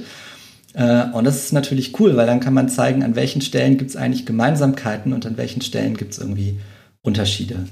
Ähm, und man kann das Ganze natürlich auch aus so einer reinen theoretisch motivierten Perspektive machen. Aber das Coole ist, wenn man natürlich noch den sozialwissenschaftlichen Unterbau mit dazu hat, dann, dann kann man so ein Modell mit ganz, ganz neuem Leben eigentlich füllen, ne? weil man es dann eben auch total cool interpretieren kann. Ähm, und ich würde jetzt vielleicht so ein bisschen nochmal springen zu den Erkenntnissen, die man daraus ziehen kann, weil das ist nämlich eigentlich extrem Gute cool. Idee. Ähm, und zwar kann man eben zeigen, dass wenn man, man kann natürlich mit diesem, mit diesem Modell dann rumspielen und dann kann man sozusagen bestimmte ähm, Agenten oder Individuen in eine bestimmte Richtung manipulieren, sage ich jetzt mal, aber auch im positiven Sinne, auf eine Art und Weise, dass die halt irgendwas immer machen. Also die sind sozusagen so ein bisschen immun dagegen, was andere tun und sagen, äh, ich schaue immer das und das Fernsehprogramm oder ich wähle immer die und die Partei. Äh, und die Frage ist, wie groß muss der Anteil äh, von diesen, von diesen sicher in eine Richtung drückenden Individuen sein, man könnte sie Aktivisten nennen, ähm, damit das gesamte System am Ende mitmacht, ja, damit es kippt in diese Richtung. Ähm, und interessanterweise kommt dabei raus, dass es so um die 20 Prozent sind. Und wenn man jetzt ein bisschen in der Literatur schaut, dann findet man, dass diese 20 Prozent eigentlich super häufig auftreten. Ja, also sowohl bei ähm, so Ausbreitungen von irgendwelchen Trends. Da gibt es ein Buch aus den 2000ern, wo ein Journalist so die Ausbreitung von so einer Schuhmarke in den USA ähm, analysiert hat, hat gefunden, wenn irgendwie 20 Prozent der Leute diese Schuhmarke kaufen, dann machen plötzlich alle mit. Äh, ich habe vorhin in der Vorbereitung nochmal mir so eine Grafik angeguckt, wie so die, ähm, die Adoption von, von Technologien, also sozusagen, wie viele Leute benutzen eine bestimmte Technologie über, über, die Zeit, wie die sich in den USA verändert hat. Und auch da sieht man, dass immer, bis eine Technologie so von 20 Prozent der Leute genutzt wird, ähm, steigt es sozusagen relativ langsam und dann gibt es irgendwann so einen Punkt, wo es total schnell geht. Ja, das sieht man bei, äh, bei der Nutzung von PCs in den 90ern, das sieht man bei ähm, der Benutzung von Flugzeugen zum Reisen in den 50ern. Ähm, das sieht man bei der Elektrifizierung von Haushalten irgendwie in, in, in, um, die, um die Jahrhundertwende. Und das ist irgendwie so eine, so eine Zahl, die immer wieder auftaucht. Ähm, und die taucht eben auch in unserem Modell auf. Und das war natürlich total das coole das, das coole Ergebnis, weil dieses Modell ist eigentlich total simpel. Das hat nur eine Regel. Ich gucke, was andere tun und wenn genug andere mitmachen, dann mache ich es auch. Ähm, und wenn eben 20 Prozent von diesen, von diesen Agenten in eine bestimmte Richtung drängen, dann machen alle mit und wenn es weniger sind, dann nicht. Und es gibt sogar Experimente, die Leute an der Uni gemacht haben, ähm, vor ein paar Jahren in den USA und da kommen eben auch wieder diese 20 bis 25 Prozent raus. Das ist dieses Irgendwer hat es dann so ein bisschen als so dieses Pareto-Prinzip, ne? In 20 Prozent der Zeit macht man 80 Prozent der Arbeit, auch da taucht es auf. Und das ist halt, das ist halt so ein universelles, oder es scheint so ein bisschen so eine universelle Zahl zu sein oder so eine Größe, die so sehr, sehr vielen so einen Kippprozessen zugrunde liegt. Und die kommt eben aus unserem Modell, obwohl wir es überhaupt nicht reingesteckt haben, als Ergebnis auch raus. Ähm, und das war natürlich cool, weil dann konnten wir das halt mit sehr vielen Beobachtungen aus der Vergangenheit auch zusammenbringen, ohne dass wir jetzt direkt ganze Daten erklärt haben. Aber so bestimmte ganz punktuelle Phänomene, ähm, die haben wir auch quasi in unserem Modell gesehen. Und ein, eine Hypothese, die man dann eben daraus ziehen könnte, ist, dass eben genau 20 Prozent so ein bisschen diese kritische Masse ist, damit wirklich jeder irgendwie in seinem Bekanntenkreis jemanden hat, der einem irgendwie was, was anträgt. Ähm, hm. Das ist irgendwie eine Sichtbarkeit. Ne? Also wenn ich, wenn ich weniger Personen habe, dann, dann, dann gucke ich mir die anderen 80 plus Prozent an und die sehen potenziell niemanden. Genau. Und sobald ich so eine gewisse Durchsetzung habe, ähm, ist, ist die Sichtbarkeit für, für, keine Ahnung, die Schuhe. Zum Beispiel. ist dann da. Das und natürlich, äh, es gibt noch ein paar andere Vorteile. Ne? Also je mehr Leute bei irgendwas mitmachen, desto günstiger wird es vielleicht desto leichter ist es zugänglich. Ähm, und wir, wir übersetzen das immer abstrakt so ein bisschen in so die, die, die, die Kosten von irgendeiner Aktion. Die werden halt immer geringer. Je mehr Leute irgendwas machen, desto einfacher wird es für mich mitzumachen. Aber so diese ersten Schritte zu tun, die sind natürlich extrem risikoreich. Äh, und die sind im Zweifelsfall auch extrem teuer. Und es kann auch sein, dass am Ende keiner mitmacht und dann habe ich mir irgendwie eine teure Technologie gekauft oder ich habe unfassbar viel Zeit da rein investiert, irgendeine Bewegung zu starten und am Ende ist keiner dabei. Na, und deswegen muss, muss man irgendwie immer, also beobachtet man relativ häufig, dass so eine kritische Masse erreicht sein muss und dann läuft es aber auch. Ähm, und das scheint verhältnismäßig universell zu sein. Sorry. ähm, das heißt also 20 Prozent ähm, der Schülerinnen und Schüler waren dann auf der Straße und dann ist quasi das zu einer Riesenbewegung geworden. Ich habe ja, ich habe ein bisschen, ich habe ein bisschen überlegt, ob ich das mit den 20 Prozent jetzt äh, eigentlich heute erwähnen darf, weil das scheint mir so ein bisschen so ein Fall zu sein, der irgendwie anders geartet ist, ne? Weil ich habe auch so ein bisschen über über die Fridays for Future natürlich nachgedacht und da ist das Narrativ eigentlich ein bisschen anders, weil da war es ja eigentlich eigentlich war es eine Person, die es gestartet hat, so ein bisschen. Ne? Also es ist wirklich, man kann drüber streiten, aber ähm, letzten Endes ist es, ist es tatsächlich so ein bisschen vielleicht so ein Ausnahmefall. Äh, vor allem weiß man halt auch nie so aber genau 20 Prozent von was. Ne? Also müssen es jetzt 20 Prozent aller Schüler ja. sein, müssen es 20 Prozent aller äh, Menschen in einem Land sein, müssen es 20 Prozent von denen sein, die der Meinung sind, dass Klimawandel ein Problem sind, weil auch das ist natürlich ein, ein Faktor, ob man bei einer Bewegung mitmacht. Wenn ich irgendwie sage, so, ich halte es überhaupt nicht für ein Problem, dann bin ich auch nicht dabei, egal wie viele Leute da jetzt irgendwie in eine bestimmte Richtung pushen. Ähm, wie gesagt, es ist nicht super, also jetzt merkt man schon, da kommt das mhm. Modell an seine Grenzen. Ähm, aber das Modell ist ja dynamisch, also das, das Modell entwickelt sich ja. Es fängt ja nicht an mit 20 Prozent. Ähm, Oder? Ihr, ihr könnt auch vielleicht auch simulieren, wie das, wie sich das, also man wird dann nicht nur einen Durchlauf machen. Ja? Man hat, also man, man setzt, man setzt seine Greta Thunberg dahin ähm, und, und lässt es laufen und in, in, in einem wahrscheinlich hohen Anteil der Fälle ähm, wird, wird das quasi, wird diese Bewegung dann vielleicht verschwinden ja, also ich rede jetzt von so einer Simulation, ne? die lässt man ja nicht nur einmal laufen, das macht man ja viele, viele, vielleicht tausend Male, um überhaupt eine Statistik zu generieren. Und ähm, da kann ich mir dann ja viele tausend Male angucken, wie sich aus einer relativ kleinen Konzentration von Meinung A, B, ja, vielleicht das irgendwie ausbreitet und dann ab dem, also diese 20 Prozent habe ich jetzt bei dir so verstanden, das ist halt der Kipppunkt. Ab dann schwappt es so über, dann, dann, dann kriege ich alle. Ähm, und, und habt ihr euch diese quasi diese vor 20 Prozent Dynamik angeguckt? Kann man da irgendwas sehen, wie welche, welche vielleicht Einflussfaktoren da eine Rolle spielen, ob ich zu dieser Schwelle überhaupt hinkomme?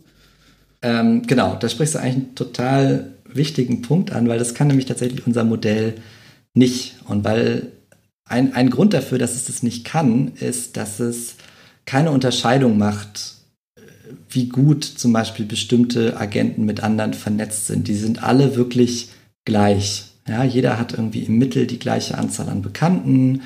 Äh, es gibt keine Influencer so richtig. Und es gibt auch keine Superspreader, ähm, um mal einen Begriff zu benutzen, der, ja, aber das ist ja letzten Endes genau das Gleiche. Ne? Jemand, der sehr viele äh, Kontakte hat. Und das gibt es bei uns im Modell erstmal nicht. Wir haben sozusagen gesagt, wir nehmen irgendwie alles raus außer diesen einen Aspekt von, von Peer Pressure und sozialem Einfluss und Druck ähm, oder Beobachtung oder Lernen, wie, oder Imitation, wie man auch immer das nennen möchte, ähm, und ignorieren irgendwie, dass bestimmte ähm, äh, Agenten vielleicht viel mehr Wirkkraft haben als andere. Und das ist, glaube ich, ein Fall, äh, den man da hätte natürlich jetzt im nächsten Schritt mit reinnehmen müssen, um vielleicht auch so eine Sachen zu finden. Weil dann gibt es natürlich immer mal den Fall, dass die eine Person mit der großen Wirkkraft und die gut vernetzt ist, dass die was alleine starten kann irgendwie. Ähm, und das kann unser Modell im Moment natürlich noch nicht abbilden. Ähm, es gibt aber Ideen schon, wie wir das auch in der Zukunft erweitern wollen. Da spielt das auf jeden Fall ähm, mit rein. Und jetzt sind wir tatsächlich, ähm, weil du das vorhin auch schon mal angesprochen hattest, Josephine, vielleicht können wir da hinspringen, was auch so die Unterschiede zu diesen natürlichen ähm, Kippelementen sind. Jetzt haben wir nämlich zwei Sachen schon so halb angesprochen, nämlich einmal, dass es sowas wie individuelle Willens- und Wirkkraft gibt, ja, oder zu geben scheint. Also das, das, das, das, das Eis hat kein Bewusstsein, würde ich jetzt mal mich auf den Standpunkt stellen. ähm, steile, steile These. Aber äh, Also wer das challengen möchte, kann mich kontaktieren. Ähm, Menschen haben es natürlich schon, ja. Und ähm, damit einhergeht natürlich auch eine individuelle, äh, ja, also im Englischen sagt man Agency. Ich glaube, letzte Woche hat es, oder in einem letzten Podcast hat das jemand irgendwie anders übersetzt. Ich weiß nicht mehr wie, ich nenne das immer so ein bisschen Wirkkraft. Ähm, und oder, oder vielleicht auch eine gewisse Sturheit, die da so ein bisschen mit einhergeht. Man muss ja schon auch ein bisschen stur sein, um sich lange auf eine Treppe zu setzen. Ähm, und dann aber eben auch diese, genau diese Netzwerkeffekte, die wir gerade hatten. Also, dass ähm, es bestimmte Individuen gibt, die sind total gut vernetzt und die haben total viel Reichweite und irgendwie ganz viele Leute machen beobachten, was die tun und imitieren vielleicht auch deren Verhalten. Ne? Also dieses typische Influencer-Phänomen, was jetzt natürlich auch immer viel diskutiert wird. Und auch das ist natürlich ein großer Unterschied zu natürlichen Kippelementen, weil es da diese total heterogenen Netzwerkstrukturen, die vielleicht auch total vielschichtig sind. Ne? Es gibt irgendwie soziale Netzwerke im Internet und es gibt Offline-Netzwerke mit meinen Freunden und äh, dann gibt es irgendwie noch das Transportnetzwerk, was mich von A nach B bringt und so weiter was natürlich alles irgendwie Träger von solchen Ausbreitungsprozessen ist. Das gibt es halt in natürlichen Systemen viel weniger. Und das ist natürlich ein, ein wirklich fundamentaler Unterschied. Ähm, und das sind aber auch Aspekte, die wir jetzt in das Modell erstmal noch nicht so prägnant eingebaut haben. Ne? Wie gesagt, es sind alle gleich. Es gibt keine Unterschiede in der Wirkkraft. Ähm, und wir nehmen auch erstmal nicht an, dass Leute unterschiedlich stark miteinander vernetzt sind, obwohl es natürlich alles Dinge sind, von denen man weiß, dass sie eine Rolle spielen oder zu spielen scheinen und dass sie auch in der Realität beobachtbar sind. Aber wie gesagt, wenn man so Modelle baut, fängt man halt von unten an. Und wenn man eben schon mal so diesen ersten Effekt, diese 20 Prozent erklären kann, dann weiß man, okay, da hat man schon mal Prozessverständnis generiert. Und jetzt kann man sagen, eins weitergehen und gucken, so wie, wie, wie kann es sein, dass so, so noch viel kleinere Gruppen, nämlich zum Beispiel im Extremfall eine Person oder sehr wenige Personen, äh, irgendwie auch so eine Aktivitätskaskade, wie wir das immer nennen, starten können. Aber ist es wirklich so unterschiedlich? Also, man hat ja jetzt auch die physikalischen Kippelemente noch nicht perfekt verstanden. Ne? Also, ich würde sagen, du hast jetzt gerade aufgeführt, in, in, in sozialen Systemen, in Gesellschaften gibt es viele Einflussfaktoren. Ähm, aber wenn ich mir jetzt so, also keine Ahnung, wenn ich mit ein Wassermolekül angucke und gucke, wie da die Bindungen funktionieren und dann setze ich daraus so ein Kristall zusammen und dann Eis und dann ist es aber in unterschiedlichen Phasen und je nachdem, wie Druck sich verteilt und also das wird halt ein super komplexes System ne? mit sehr vielen unterschiedlichen Einflussfaktoren, die alle aufeinander Einfluss nehmen und das klingt jetzt für mich nicht so unterschiedlich. Also für mich ist das, ist das Physikalische besser greifbar, aber da hat man ja auch schon mehrere hundert Jahre dran rumgeforscht. Ne? Und Agree. Ähm, scheint, scheint, ja, also scheint mir nicht völlig absurder Gedanke, dass man ähm, am Ende mit der gleichen Akribie vielleicht auch, also klar, Menschen sind für sich genommen als Individuum sehr viel komplexer und das macht alles komplexer.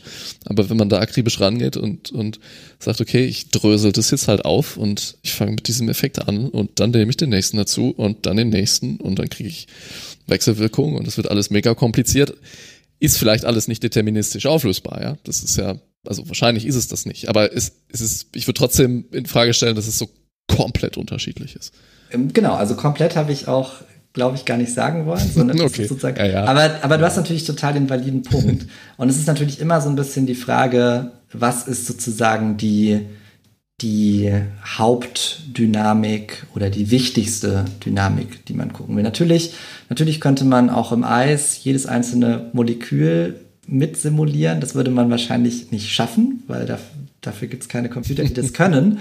ähm, aber wahrscheinlich wäre der zusätzliche Erkenntnisgewinn, der sich dadurch ergibt, ähm, sehr gering, weil man eben dadurch, dass man so ganz fundamentale Gesetze wie Energieerhaltung und Masseerhaltung und äh, Fluiddynamik und so weiter und so fort, ähm, dass man, dass man die schon, schon drin hat. Und das ist ja eine, eine Aggregierung von diesen. Weil man sie halt weil kennt. man sie kennt, genau. Ähm, so. Äh, jetzt könnte man natürlich, jetzt fange ich aber auch an, so ein bisschen zu spekulieren, äh, hergehen und sagen, zum Beispiel, äh, wenn wir zurück zum Beispiel Greta Thunberg gehen, das ist ein, das ist, das ist ein so seltenes Event, dass man das halt in einem Modell nur abbilden kann, wenn man noch so viele ganz kleinen, skalige Dinge mit reinnimmt, dass es eigentlich übergenau wird. Ne, das ist ja auch immer so ein Problem, was man in den Naturwissenschaften gerne hat, das sogenannte Overfitting. Man kann natürlich sein Modell immer so genau machen, dass es halt alles beschreibt, aber dann ist es auch so kompliziert, dass man nichts mehr versteht. Ähm, und das könnte natürlich auch sein. Ich bin mir aber gar nicht so sicher, ob das, ob das, äh, ob das so ist, weil jetzt sozusagen so eine, so eine Heterogenität ähm, einzubauen, dass man sagt, es gibt einfach Individuen, die sind ein bisschen stärker vernetzt als andere, zwingt mich immer noch nicht dazu, jedes einzelne Individuum wirklich auch in seinem Sein anders zu simulieren oder jeden einzelnen Agenten in seinem Sein anders zu, zu simulieren, sondern nur in seinen Verbindungen. Das wäre jetzt sozusagen der nächste ähm, logische Schritt. Ähm, aber ich sehe natürlich so ein bisschen, wo, wo, worauf du hinaus willst und äh, ich komme nicht so hundertprozentig raus, das merkst du auch. Ähm, ja, aber genau, es ist, halt, es ist halt, es ist halt wirklich immer so ein bisschen, die, es ist halt wirklich immer so ein bisschen die Frage, welchen, welchen, welchen äh, Detailgrad äh, will man, welchen Abstraktionsgrad will man. Ähm, und bei unserem Modell ist es eben so, dass wir jetzt wirklich erstmal so den ganz einfachsten Abstraktionsgrad gewählt haben und werden, machen, werden jetzt so langsam komplexer. Ähm, und bei diesen natürlichen Modellen ist man, glaube ich, sehr oft jetzt schon an einem Punkt, wo man einfach beobachtet, ist, man könnte die jetzt natürlich komplexer machen, aber so sehr viele von den Dingen, die man beschreiben will, kann man beschreiben. Und bei diesen, diesen Modellen, die wir jetzt entwickeln, ist es eben so, man findet sehr schnell Beispiele, die man, die man noch nicht beschreiben kann. Und das spricht dann natürlich schon dafür, dass man versucht, zumindest so naheliegende ähm, zusätzliche Komplexitätsstufen äh, auch einzubauen. Hm. Der, der andere Gedanke, ähm, wenn es halt, wenn es halt einen Durchlauf des Modells gibt, in dem quasi von einer Einzelperson aus 20 Prozent und damit dann noch mehr erreicht werden können, ist es ja eigentlich schon ähm, Hinweis genug, dass es gehen kann. Ne? Also es ist dann vielleicht Zufall, dass es genau diese Person ist, jetzt auf die Realität übertragen. Sonst wäre es halt irgendeine andere gewesen. Ne? Also naja. Genau, und dazu, ja. dazu kommt, dass man natürlich so ein System auch, jetzt wird es langsam natürlich auch nochmal ein bisschen komplexer, das kann man natürlich auch nicht isoliert betrachten. Ne? Also ähm, irgendwie muss, muss die Zeit auch reif sein und die, die Umgebung muss passen, weil man findet natürlich auch in der, in der Vergangenheit Prozesse, die vielleicht das Potenzial gehabt hätten, äh, so eine Art Kippelement zu sein, aber in, zu dem Zeitpunkt hat es einfach nicht gepasst irgendwie. Also ist jetzt vielleicht ein bisschen ein, ein bisschen zu technisches Beispiel, aber äh, es gab in den 90er Jahren mal, mal von der Telekom so eine Riesenkampagne, dass sich jetzt Leute so eine Bildtelefone kaufen sollen. Ich weiß nicht, ob ihr euch daran erinnern könnt. Das war was für ja, das, ja genau, was für ein krass absurdes Konzept. Das waren wirklich so normale normale Telefone mit einem Hörer und die hatten so einen kleinen Bildschirm. Da gab es Werbekampagnen noch und nöcher. Ähm, und kein Mensch hat die gekauft. Ähm, warum? Wahrscheinlich, weil man halt niemanden hatte, den man anrufen kann, weil kein anderer hatte so ein Ding. So. Und, und gleichzeitig war wahrscheinlich auch irgendwie die Zeit nicht reif, weil, weil, weil, weil das Telefon vielleicht eher ein Medium war, mit dem hat man sich halt fix verabredet, weil das war super teuer. Und dann hat man sich halt getroffen. Und irgendwie 30 Jahre später ist aber Bildtelefonie total Standard geworden irgendwie, ne? Irgendwie, also wir machen das jetzt ja gerade irgendwie auch und diesen Sommer schon die ganze Zeit. Äh, und jetzt ist die Zeit plötzlich reif gewesen. Ne? dann kam das Smartphone und alle haben mitgemacht und plötzlich machte es auch Sinn, Bildtelefonie zu machen, weil es gab auch jemanden, den man damit anrufen konnte. Und vielleicht ist es eben auch mit, mit zum Beispiel ähm, der sozialen Bewegung Fridays for Future, die jetzt irgendwie durch Greta Thunberg gestartet wurde, eben natürlich auch so gewesen. Ne? Es ist irgendwie, ich glaube, wenn sie da irgendwie vor zehn Jahren, weiß ich nicht, gestreikt hätte, wäre es vielleicht anders äh, ausgegangen. Dann, dann hätte es irgendwie eine, eine, eine Fußnote in der Zeitung gegeben und vielleicht wäre nichts passiert, man weiß es nicht. Aber es war natürlich jetzt auch zu einem Zeitpunkt, es gab gerade das Pariser Klimaabkommen und es war eine COP und dann hat sie eine Rede gehalten und plötzlich gab es eine mediale Aufmerksamkeit dafür. Es gab soziale Netzwerke, über die sie sozusagen ähm, ihre Botschaft auch verbreiten konnte. Es gab Medien, die darauf aufgesprungen sind und dann hat es natürlich gezündet. Ne? Und da, da haben natürlich total viele externe Faktoren auch mit reingespielt, die, die, die über diese eine Person äh, hinausgehen. Damit will ich jetzt nicht die Leistung schmälern, sondern einfach nur sagen, dass es ähm, eine Umgebung sozusagen geben muss, die, die sowas auch begünstigt. Ähm, hm. und ich glaube, so die Zeit ist reif, ist vielleicht ein ganz gutes, äh, ganz gutes Framing dafür. Ne? Das, also manchmal gehen Dinge durch die Decke und manchmal weniger. Ähm, und sowas natürlich jetzt auch noch in so ein mhm. Modell mit aufzunehmen, das ist natürlich die nächste Komplexitätsstufe, ne? weil dann müsste man sagen, man, man muss die gesamte, das gesamte Konstrukt von irgendwie Meinungen und dem politischen Diskurs und so auch mitmodellieren und das ist natürlich total kom kompliziert. Ja, deswegen versuchen wir immer erstmal auf so ja, einem niedrigeren Abstraktionslevel anzufangen. Und das Problem ist natürlich auch, und da kommen ja dann jetzt in dem Fall auch die Sozialwissenschaften wieder äh, rein. Ähm, du kannst natürlich dich an deinen Rechner setzen und alles Mögliche, was du willst, da irgendwie reinprogrammieren und simulieren. Aber du brauchst halt äh, dann am Ende den Vergleich und die Validierung irgendwie mit der Realität. Das heißt, du bist quasi gezwungen, dein Modell gegen irgendwelche ähm, ja, realen Experimente oder realen Ereignisse zu, zu testen. Ne? Das, also mal so, wie es klassisch mit Klimamodellen ähm, funktioniert, dass man sich halt anguckt, okay, können die ab einem Zeitpunkt in der Vergangenheit die uns bekannte Historie reproduzieren. Ne? Also so eine Art und Weise musst du ja auch deine Modelle validieren. Ähm, und je komplexer du die machst, desto schwieriger wird es halt auch da ein, ein Labor in der Realität zu finden, ne, an dem du das ja irgendwie testen kannst. Also ich finde es schon, ähm, ich, ich, ja, es ist schon komplex. Ja, eben, genau. Da sind wir jetzt wieder beim Thema Komplexität ja. sozusagen. Ja. Ähm, genau, man kann da natürlich beliebige und, und wie du schon sagst, ne, also die, die, die, ähm, der Satz an möglichen Testcases und Möglichkeiten, das dann auch zu validieren, wird halt immer kleiner.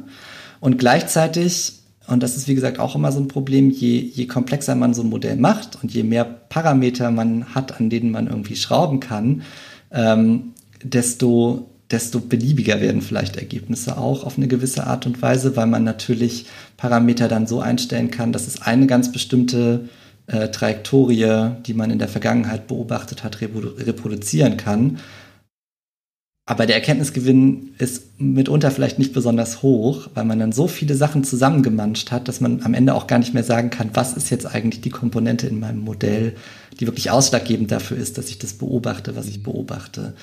Ähm, und deswegen finde ich persönlich es immer charmant, eben so eine Modelle auf eher so einem niedrigeren Komplexitätsgrad aufzuschreiben und sie dann wirklich als so eine Art Erzählhilfe zu nutzen. Ne? Und die Erzählung, die wir jetzt sozusagen in unserer letzten Studie gemacht haben, ist eben, dass, ähm, dass, dass man diese 20% kritische Masse äh, erreichen kann und dass es sich eben ab dann auch ausbreitet, so denn sowas wie sozialer Einfluss und Peer Pressure einer der Prozesse ist, die dafür sorgen, dass bestimmte Individuen, Agenten, wie auch immer man sie nennen möchte, bei einer Aktion mitmachen. Ne? Also wenn ja, äh, ein bestimmter Anteil meiner Freunde auf die Demo geht, dann gehe ich vielleicht mit. Wenn äh, ein bestimmter Anteil meiner Freunde irgendwie Ökostrom bezieht, dann mache ich das vielleicht auch. So eine Sachen. Ne? Oder eben eine bestimmte Schuhmarke kauft. Das kann natürlich auch sein. Aber ähm, das ist sozusagen der Prozess, für den wir uns jetzt erstmal primär interessiert haben.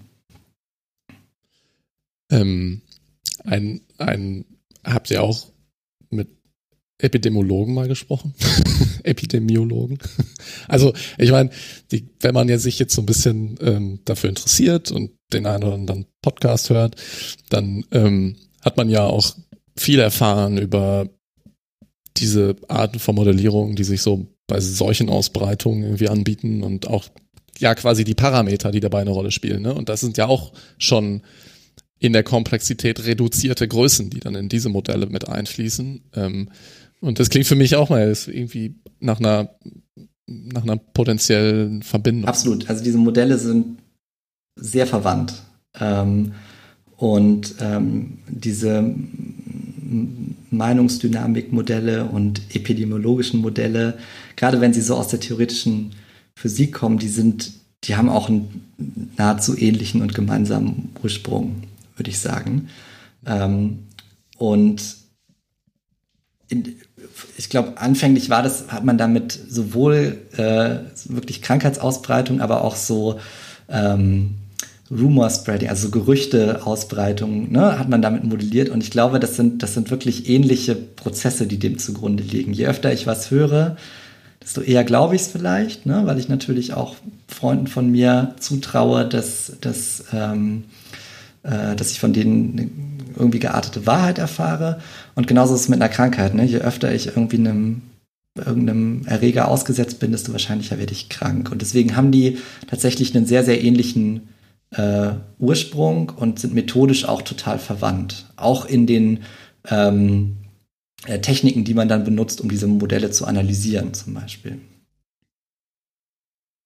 Hm, also ich will jetzt mal noch eine, eine Frage stellen von, also ähm, wir sind ja hier Scientists for Future und jetzt haben wir so über die ganze Komplexität und Modelle und ja, ich würde jetzt mal gerne deine Perspektive wissen, so, ähm, ja und jetzt, was machen wir mit den Modellen? Ähm, wie siehst du das, was du da tust? Ähm, ja, oder was macht ihr mit euren Publikationen, wo ihr jetzt beschrieben habt, ja, das 20 Prozent. That's it. Ähm, genau, also was uns natürlich interessiert, ist nach wie vor die Frage, unter welchen Bedingungen kann es zu äh, solchen sozialen Kippprozessen kommen.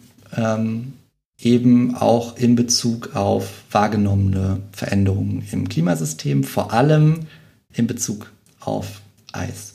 Ähm, wir haben das Modell jetzt erstmal ähm, aufgeschrieben und definiert und publiziert äh, und äh, hoffen, dass es auch von anderen genutzt wird.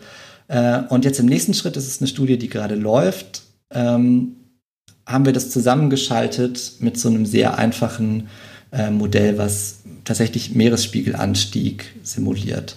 Äh, einfach heißt nur, dass es sozusagen auch wieder auf die wichtigen Dynamiken reduziert ist und am Ende einem so eine Art globalen Meeresspiegelanstieg gibt. Ähm, und die Arbeitshypothese, die wir jetzt gemacht haben, ist, dass wir gesagt haben, naja, ähm, wenn der Meeresspiegel steigt und ähm, die Leute am Ende wissen, wo sie leben und wie weit das irgendwie über dem Meeresspiegel ist und man eben auch weiß, dass sich ähm, äh, Individuen sehr oft mit, ihrem, mit ihrer unmittelbaren Umgebung und ihrer Region sehr stark identifizieren und denen vielleicht auch am Herzen liegt, dass diese bestimmte Region sehr lange noch erhalten bleibt. Ähm, dann ist so ein bisschen die Frage, wie weit müssen Individuen in die Zukunft gucken, ähm, bis sie vielleicht an den Punkt kommen, dass sie sagen so, oh, in x Jahren von heute, 200 Jahren, 300 Jahren, äh, sieht es hier in meiner Gegend vielleicht, was den Meeresspiegelanstieg angeht, nicht mehr so rosig aus. Äh, und die Hypothese ist, dass das dann vielleicht auch diejenigen sind, die, sobald eben dieser Punkt erreicht ist, ähm, dass sozusagen die Antizipation in die Zukunft weit genug geht, dass die eben genau zu diesen jenen gehören, die vielleicht diese kritische Masse ausmachen, die heute schon äh, auf eine nachhaltige Klimapolitik drängen. Und die Frage, die über diesem Ganzen steht, ist so ein bisschen, wie weit muss dieser Antizipationshorizont in die Zukunft sein? Ähm, und wie gesagt, das ist also so eine Modellstudie, die wir da jetzt gemacht haben, äh, getrieben mit ganz vielen Daten, eben Daten zum Meeresspiegelanstieg, Daten zur Verteilung von äh, Populationsdichten auf der Erde, ähm, zur zu den Höhenprofilen. Also wir wissen sozusagen, wie viele Leute lieben wie nah an der Küste. Ähm, und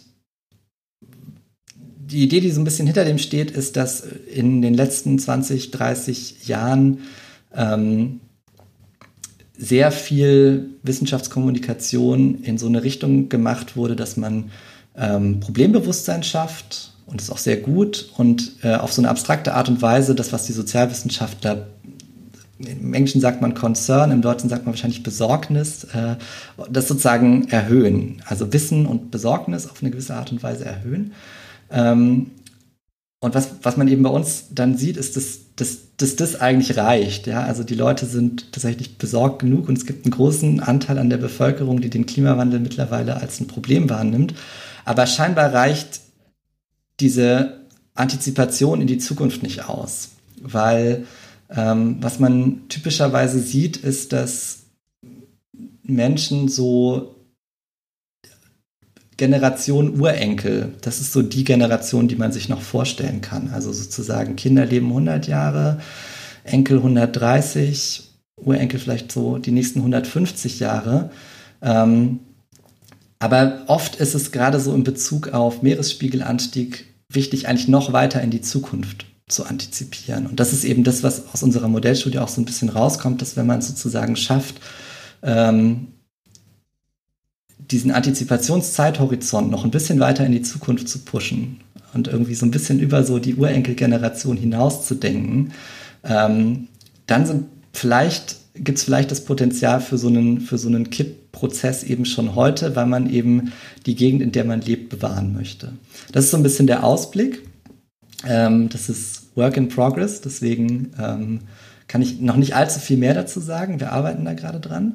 Ähm, und eine andere ähm, Stoßrichtung ist natürlich genau das, was, was Christoph vorhin schon angesprochen hat, dass wir daran arbeiten, dieses Modell noch viel weiter an äh, historischen Daten zu testen. Ne? Also zu gucken, was sind sozusagen Effekte in der Vergangenheit, zum Beispiel was ähm, die Nutzung von irgendwelchen Technologien angeht, angeht äh, oder vielleicht auch Wahlverhalten, ähm, die man mit diesem Modell auf eine sehr, sehr einfache Art und Weise natürlich beschreiben kann. Das muss dann nicht heißen, dass das auch wirklich der Effekt ist, der diese Daten erklärt, aber es ist halt einer, der die Daten erklären könnte.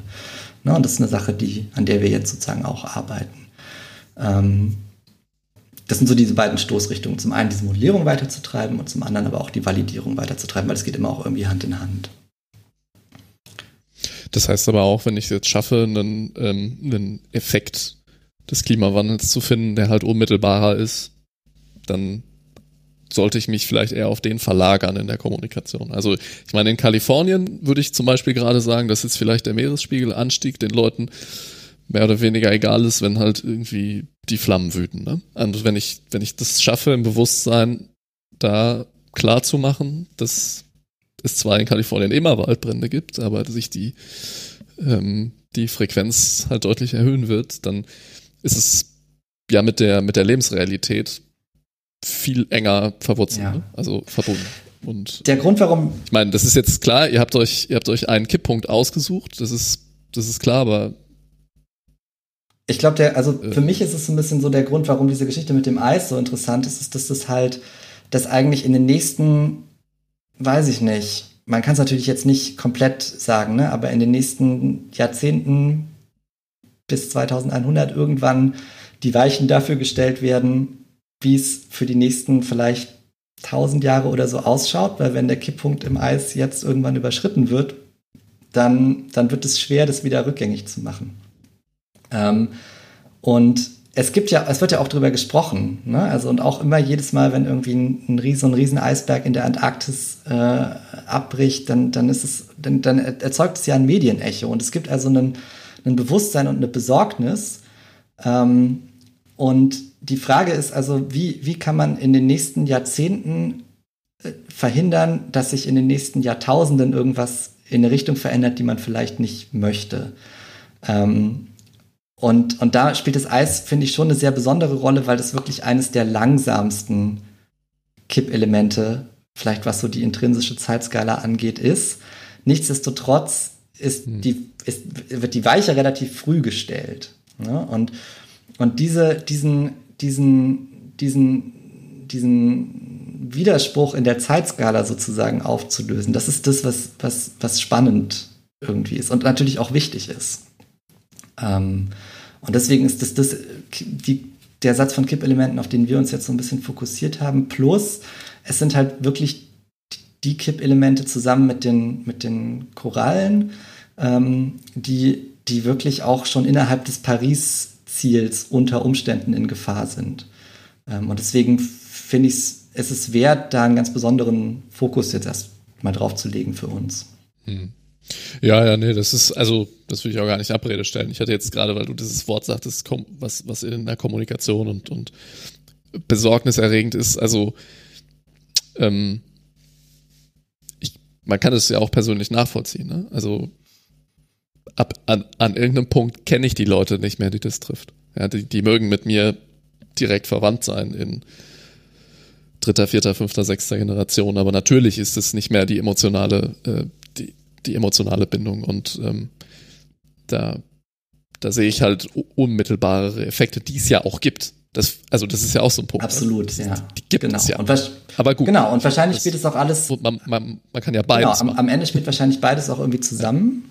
Ähm, diese, diese unmittelbareren ähm, Erfahrungen sind, sind glaube ich, einfach noch mal ein bisschen anders geartet. Das sind eher so, ja, so Schocks irgendwie, ne? Also das, also so ein, so ein, so ein, so ein, so ein, so ein Extremwetter-Event, so, ein, so eine krasse Überflutung oder so ein, so ein, so ein Hurricane oder ich will das jetzt um Gottes Willen nicht in Abrede stellen, aber das sind Events, die kommen schnell und die gehen auch erstmal wieder. Ne? Mhm. Also so ein, und dann, also das ist sozusagen kein, kein, keine permanente Veränderung, wie jetzt zum Beispiel ein steigender Meeresspiegel, der ist halt am Ende dann gestiegen und der geht auch so schnell erstmal nicht wieder zurück.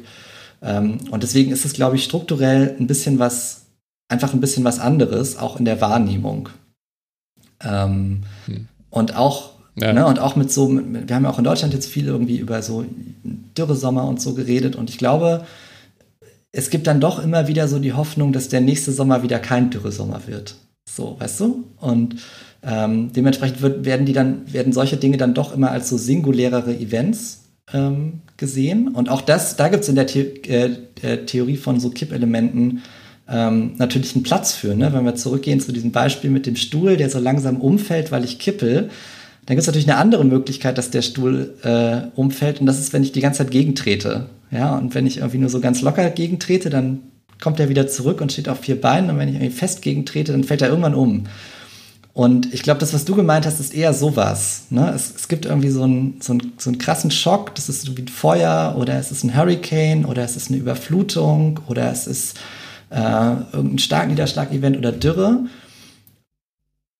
Und das ist so ein, so ein, so ein Schock für das System. Ne? Und entweder, entweder es gibt dann genug Leute, die plötzlich betroffen sind und dann verändert sich was, oder es reicht halt nicht, aber dann, dann fällt es, glaube ich, auch wieder auf so einen Wert zurück. Ähm, wohingegen halt Meeresspiegelanstieg zum Beispiel oder halt generell Erwärmung ist halt was viel Konstanteres. Und das ist tatsächlich in meiner Wahrnehmung ein struktureller Unterschied. Hm. Ja. Jetzt, ähm, jetzt hast du ja, deine Aufgabe ist es, Besorgnis zu erregen, ja, also quasi Angst auszulösen bei den Leuten, dass die, nein, ich provoziere ein bisschen, aber ähm, es wäre ja jetzt nicht das erste Mal, dass KlimawissenschaftlerInnen vorgewerf, vorgeworfen würde, sie würden eine ganz klare politische Agenda verfolgen.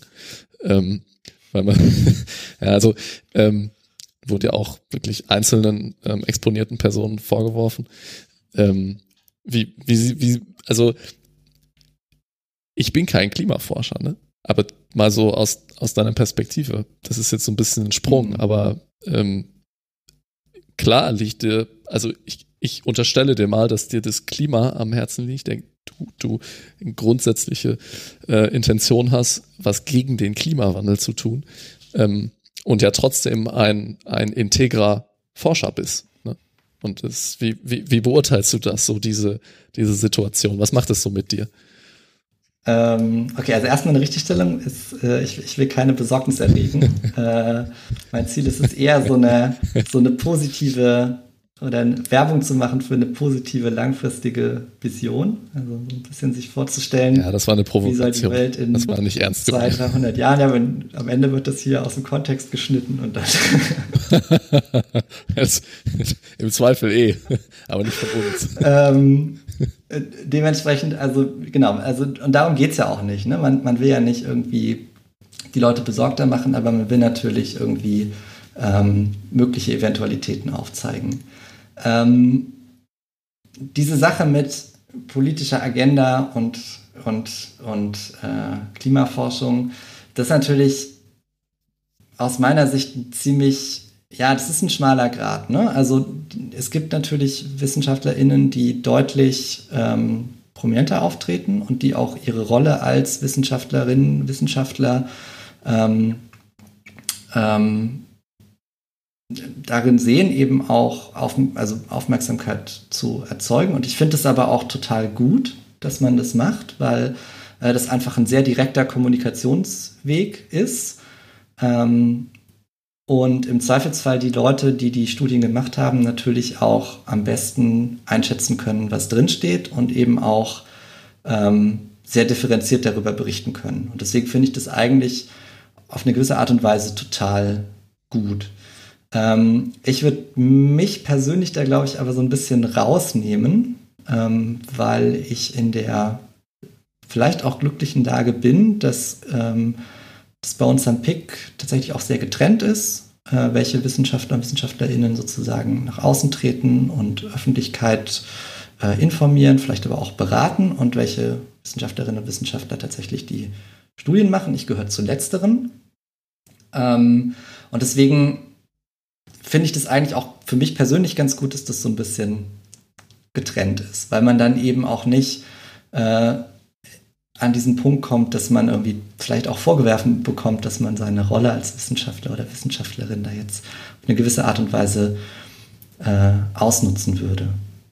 Ähm, gleichzeitig ist es aber natürlich auch irgendwie ähm, ja vielleicht okay, wenn, wenn, wenn jemand der Expertise hat, die auch äh, differenziert äußert. Ich glaube, gefährlich wird, wenn es gefährlich wird, wenn es halt zu einseitig ist. Ähm, und Klimaforschern wird vielleicht auch oft vorgeworfen, dass es zu einseitig ist. Ähm, aber das liegt ja auch ein bisschen daran, dass der Konsens einfach sehr stark ist. Also das ist immer so ein bisschen. und mhm. ähm, genau, von daher würde ich das, glaube ich, für mich so ein bisschen, würde ich mich da jetzt so ein bisschen äh, rausziehen, weil es mich tatsächlich auch gar nicht so stark ähm, persönlich zumindest betrifft, weil ich selten in der Rolle bin, dass ich eben auch nach außen das kommunizieren muss oder kann. Ähm, und ich finde es tatsächlich für mich persönlich auch okay, weil es dann genau diese Interessenskonflikte vielleicht weniger gibt.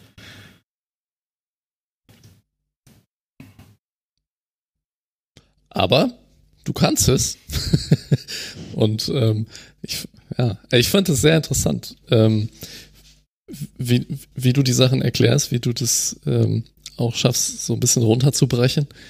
Ähm, hast du das Gefühl, wir haben noch was Wesentliches vergessen, was du gerne, ähm, wo du dich sonst jetzt gleich nach der Aufnahme darüber ärgerst, dass wir nicht drüber gesprochen haben? Ich werde mich sicher nach der Aufnahme, äh, Aufnahme über irgendwas ärgern, weil das fällt mir okay. garantiert irgendwie in zehn Minuten ein.